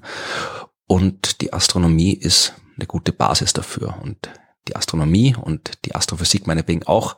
Und ich muss mir jetzt mal genauer anschauen, was das AMS da macht, weil Astronom und Astrophysiker ist genau das Gleiche. So, bis zum nächsten Mal.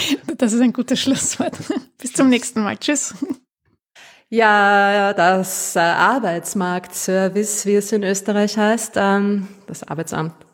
Ja, Mit denen habe ich auch ein paar lustige Erfahrungen gemacht. Die haben mir ja, ich war ja ein, einen Teil meiner Doktorarbeit auch beim AMS gemeldet, weil ich nur für zwei Jahre Finanzierung hatte und meine Doktorarbeit ein bisschen länger gedauert hat als zwei mhm. Jahre und da das äh, als Anstellung gegolten hat. Äh, davor war ich dann arbeitslos gemeldet und sie haben mir tatsächlich vorgeschlagen, so, hm, na, Astronomie, da kann man es jetzt irgendwie nicht ganz so leicht vermitteln. Könnten Sie nicht im Planetarium arbeiten? Ja, eh. war ja guter Rat. und ich war ich war so richtig angepisst, weil ich mir gedacht habe, spinnst du, ich mache doch nicht Doktorat in ein Ding und ewig und studiere zehn Jahre, damit ich nachher im Planetarium arbeite. Haha! Tja, die Zeiten ändern sich. Ich vermute mal, der Rat war uninformiert, weil es, tatsächlich kann man natürlich als Astronom und als Astronomen im Planetarium arbeiten. Also da gibt's auch äh, die wissenschaftliche Leitung von so einem Planetarium sollte schon natürlich. ein Mensch innehaben. Äh, wo irgendwie gewisses ausgebildetes Fachwissen dahinter steckt. Aber sehr viele Jobs im Planetarium haben auch absolut überhaupt nichts mit Wissenschaft zu tun, also äh, beziehungsweise benötigen kein Studium der Astronomie. Ja. Aber das ist ja auch vollkommen okay. Ja, ja das war jetzt nicht abwertend ja. gemeint, aber genauso wie ich vielleicht kriege ich Ärger mit Versicherungsleuten jetzt kriege ich Ärger mit Planetariumsleuten. Jetzt ist vorbei, ja. Du warst überhaupt ein bisschen äh, ja, ähm, on the loose, ne? So von wegen, ah, such dir doch nur ein Thema aus ähm, mit Beobachtungen. Das hat nichts mit Programmieren das zu hab tun. Das habe ich so nicht gesagt. Schön wär's. Habe ich so nicht gesagt. es, gibt, es gibt programmierintensivere und weniger programmierintensivere Disziplinen das in der Astronomie. Ist korrekt, ja. aber ohne ja. Programmierkenntnisse kommst du nirgends durch. Tut mir leid, Eve. Ja, eh, weil man kann schon, wenn, wenn man es drauf anlegen würde, kann man es minimieren.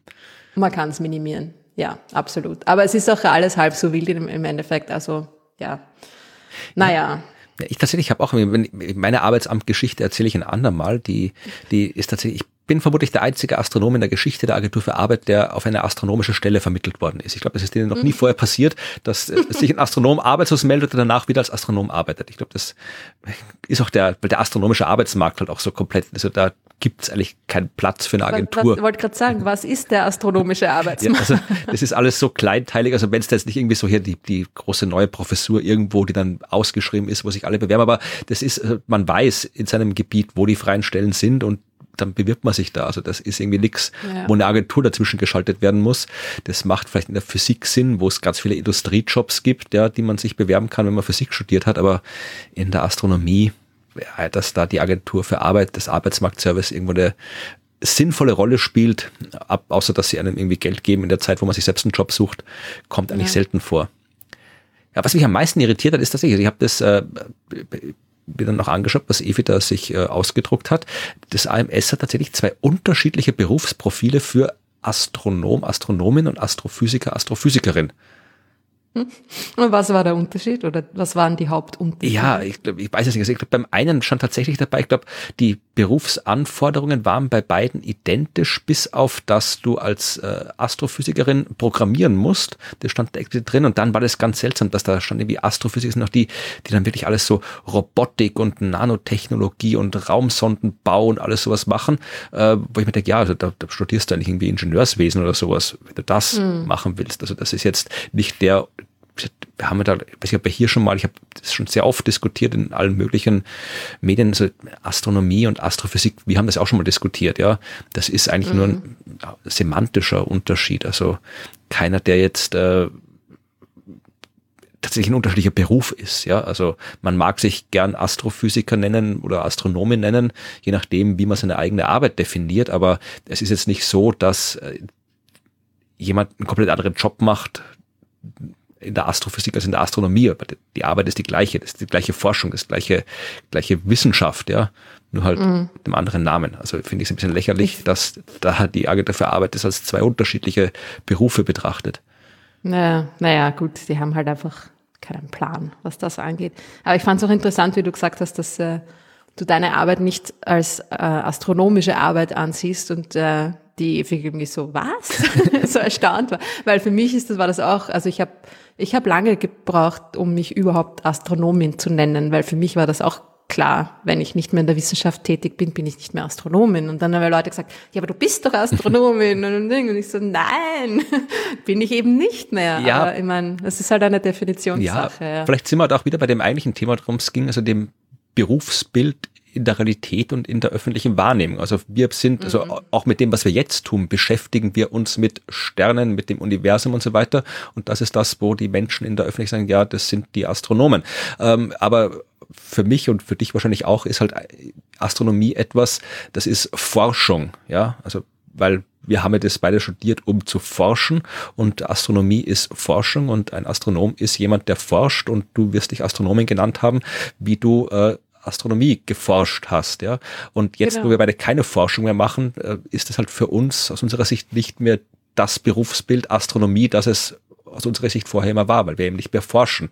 Ja, wir beschäftigen uns noch mit Astronomie, aber beschäftigen mhm. mit Astronomie ist nicht das, was ich als Astronom astronomische Forschung, als astronomische Arbeit, als Berufsbild mhm. Astronomie bezeichne. Also insofern sage ich halt von mir, ja, ich bin zwar Astronom, das bin ich, ja, das habe ich studiert, äh, aber ich, meine Arbeit ist nicht mehr die Arbeit eines Astronomen. Ja, ja, ja. Ja, das stimmt, ja. Ja, und stattdessen sitzen wir da und reden gescheit daher. Gut. Genau. Müssen wir mal schauen, ob, ob, das, ob der Arbeitsmarktservice Podcaster als Berufsbild um hat. Gottes Willen. So wie Influencer. Das ist wahrscheinlich oh mittlerweile Gott. auch ein Berufsbild, oder? Ah. Ich, ich, Bist du schon Influencer oder? Ich weiß nicht, gibt es Definition, wann man Influencer ist? Keine Ahnung, mich fragst. ja. Naja, ich hoffe, wir haben heute euch positiv beinfluenced mit, mit, unserer, mit unserer Geschichte über das faszinierende, ja. großartige, unvergleichliche James Webb Space Teleskop. Wenn es nicht ähm, explodiert, dann werdet ihr doch auch davon hören, von den Forschungsergebnissen. Bitte, bitte, bitte. Ich werde so nervös sein. Also ich werde dann zum ersten Mal, wenn ich wirklich an diesem Livestream teilnehme, werde ich zum ersten Mal nicht nervös sein, weil ich irgendwie vor einer Kamera oder, oder einem Mikrofon sitze, sondern weil dieses Ding hoffentlich nicht in die Luft fliegt. Puh, naja. Nein, alles wird gut gehen, alles wird toll sein und ähm, Ihr werdet es auch, auch anschauen und genauso gespannt sein wie wir, hoffe ich. Und es bleibt uns jetzt nur noch, äh, glaube ich, euch zu danken. Genau für eure Unterstützung nämlich. Also wir bedanken uns ganz generell fürs Zuhören und für eure vielen netten Nachrichten. Ihr schickt uns immer sehr, sehr nette Nachrichten. Das, äh, das ist ganz berührend und wir lesen sie auch alle, auch wenn wir nicht jetzt irgendwie auf alle antworten sofort. Ähm, danke für eure Fragen, danke für eure E-Mails und danke auch für eure finanzielle Unterstützung. Dieser Podcast ist ja nicht irgendwie von irgendjemandem finanziert, sondern nur von euch durch eure Spenden und Zuwendungen. Und ähm, wir machen das natürlich auch, weil es uns Spaß macht, aber es ist halt doch etwas, was Zeit und Aufwand äh, erfordert. Und darum freuen wir uns auch. Wir sind nicht so teuer wie das James Webb Teleskop, aber ein bisschen was brauchen wir ja. auch. Genau. Ja, und äh, wenn ihr uns unterstützen wollt, dann könnt ihr das sehr gerne tun äh, via PayPal und das haben seit dem letzten Mal auch einige Leute getan. Und zwar herzlichen Dank an Jonas, Guido, Tobias, Lutz, Patrick, Thomas, Daniel, Markus, noch ein Tobias, Matthias, noch ein Matthias, Annette, Bernd, Martin und Hauke, vielen herzlichen Dank. Und dann gibt's auch noch die Möglichkeit, uns äh, über Steady oder Patreon zu unterstützen mit einer Art Abo, die ihr da abschließen könnt.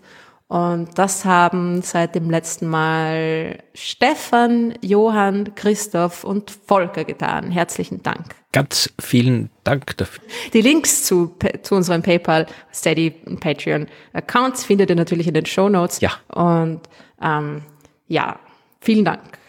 Und dann haben wir noch was vergessen. Bist du irgendwo unterwegs? Wahrscheinlich nicht. Nein, ne? es gibt also ja, Lockdown. gibt ja ne? Lockdowns. Die nächste, das sollte zwar aufgehoben werden in Österreich, der Lockdown, Mhm. äh, nächste Woche, wenn ihr das jetzt hier hört. Zumindest für die, die geimpft sind, sollte es keinen Lockdown mehr geben.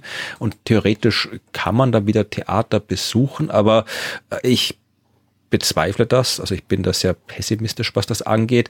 Wenn, äh, dann werden die sowieso nur in Österreich, in Wien stattfinden, weil die Shows, die in Deutschland stattfinden hätten sollen, die sind, glaube ich, alle schon definitiv gecancelt, verschoben. Also ich glaube, das Einzige, was noch stattfinden könnte in diesem Jahr an Veranstaltungen, ist tatsächlich das äh, was wir zu Silvester planen, also die Science Busters Silvester Show am 31. und das Bauern Silvester im Wiener Stadtsaal am 30., wo wir zwei dann dabei sind. Aber auch da würde ich, wie gesagt, würde ich drauf warten, bis es soweit ist und wer da gerne kommen will, regelmäßig auf die Homepage der Veranstalter schauen, was da passiert, äh, weil ich traue mir da keine Vorhersagen mehr zu machen, wann und wie und wo da was passiert. Ja. Also Wir werden es sehen. Und wenn es Ja. verschoben wird, dann holen wir es nach. Ganz genau. Ja, habe ich noch was zu sagen? Ich muss kurz nachdenken. Irgendwas fiel mir ein, was ich erzählen wollte, aber dann ist es mir nicht mehr eingefallen.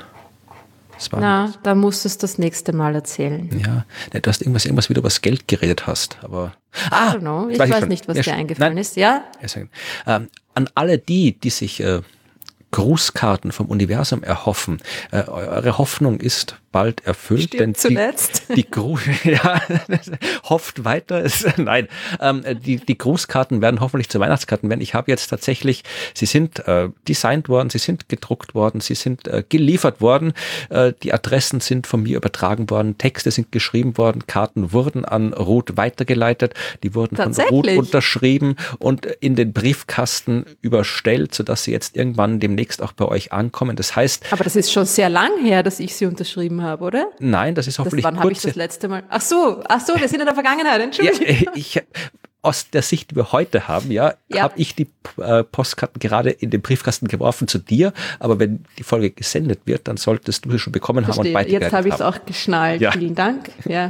Und dann kommen sie hoffentlich als Weihnachtsgruß bei euch an. Ja, die nur Grußkarten. Und wer auch Grußkarten vom Universum haben will, der äh, kann das mit äh, der Spende, deren Höhe wir nicht festlegen. Also wer uns Geld zukommen lässt und das für eine ausreichend große Menge hält, kann äh, seine, ihre Adresse äh, dazugeben. Dann kommt das in unsere Liste und dann gibt's auch eine Grußkarte vom Universum. So ist es. Ja, und Super. Dann grüßen wir alle Hörerinnen und Hörer und drücken dem James Webb Teleskop die Daumen, Alle Daumen, die wir haben. dass es nicht noch umfällt, kurz vorm Start, dass die Schrauben alle angezogen sind, Gott. Alles wird gut gehen, ja. dass die Piraten Und nicht noch kommen. Das ist, das ist vorbei. Also da jetzt, jetzt sind die Piraten da. Die da können an vom die Hafen Ariane mit der kommen Linie sie nicht 5 mehr. direkt zum äh, Spaceport fahren. Stars. genau. I want the stars. Okay. Ja, na, äh, wir werden sehen und wir werden sehen, wie sich das alles weiterentwickelt. Und wir freuen uns äh, schon, euch das nächste Mal auch wieder begrüßen zu dürfen in zwei Wochen. Macht es gut. Bis dahin. Wir hören uns. Bis dahin. Tschüss.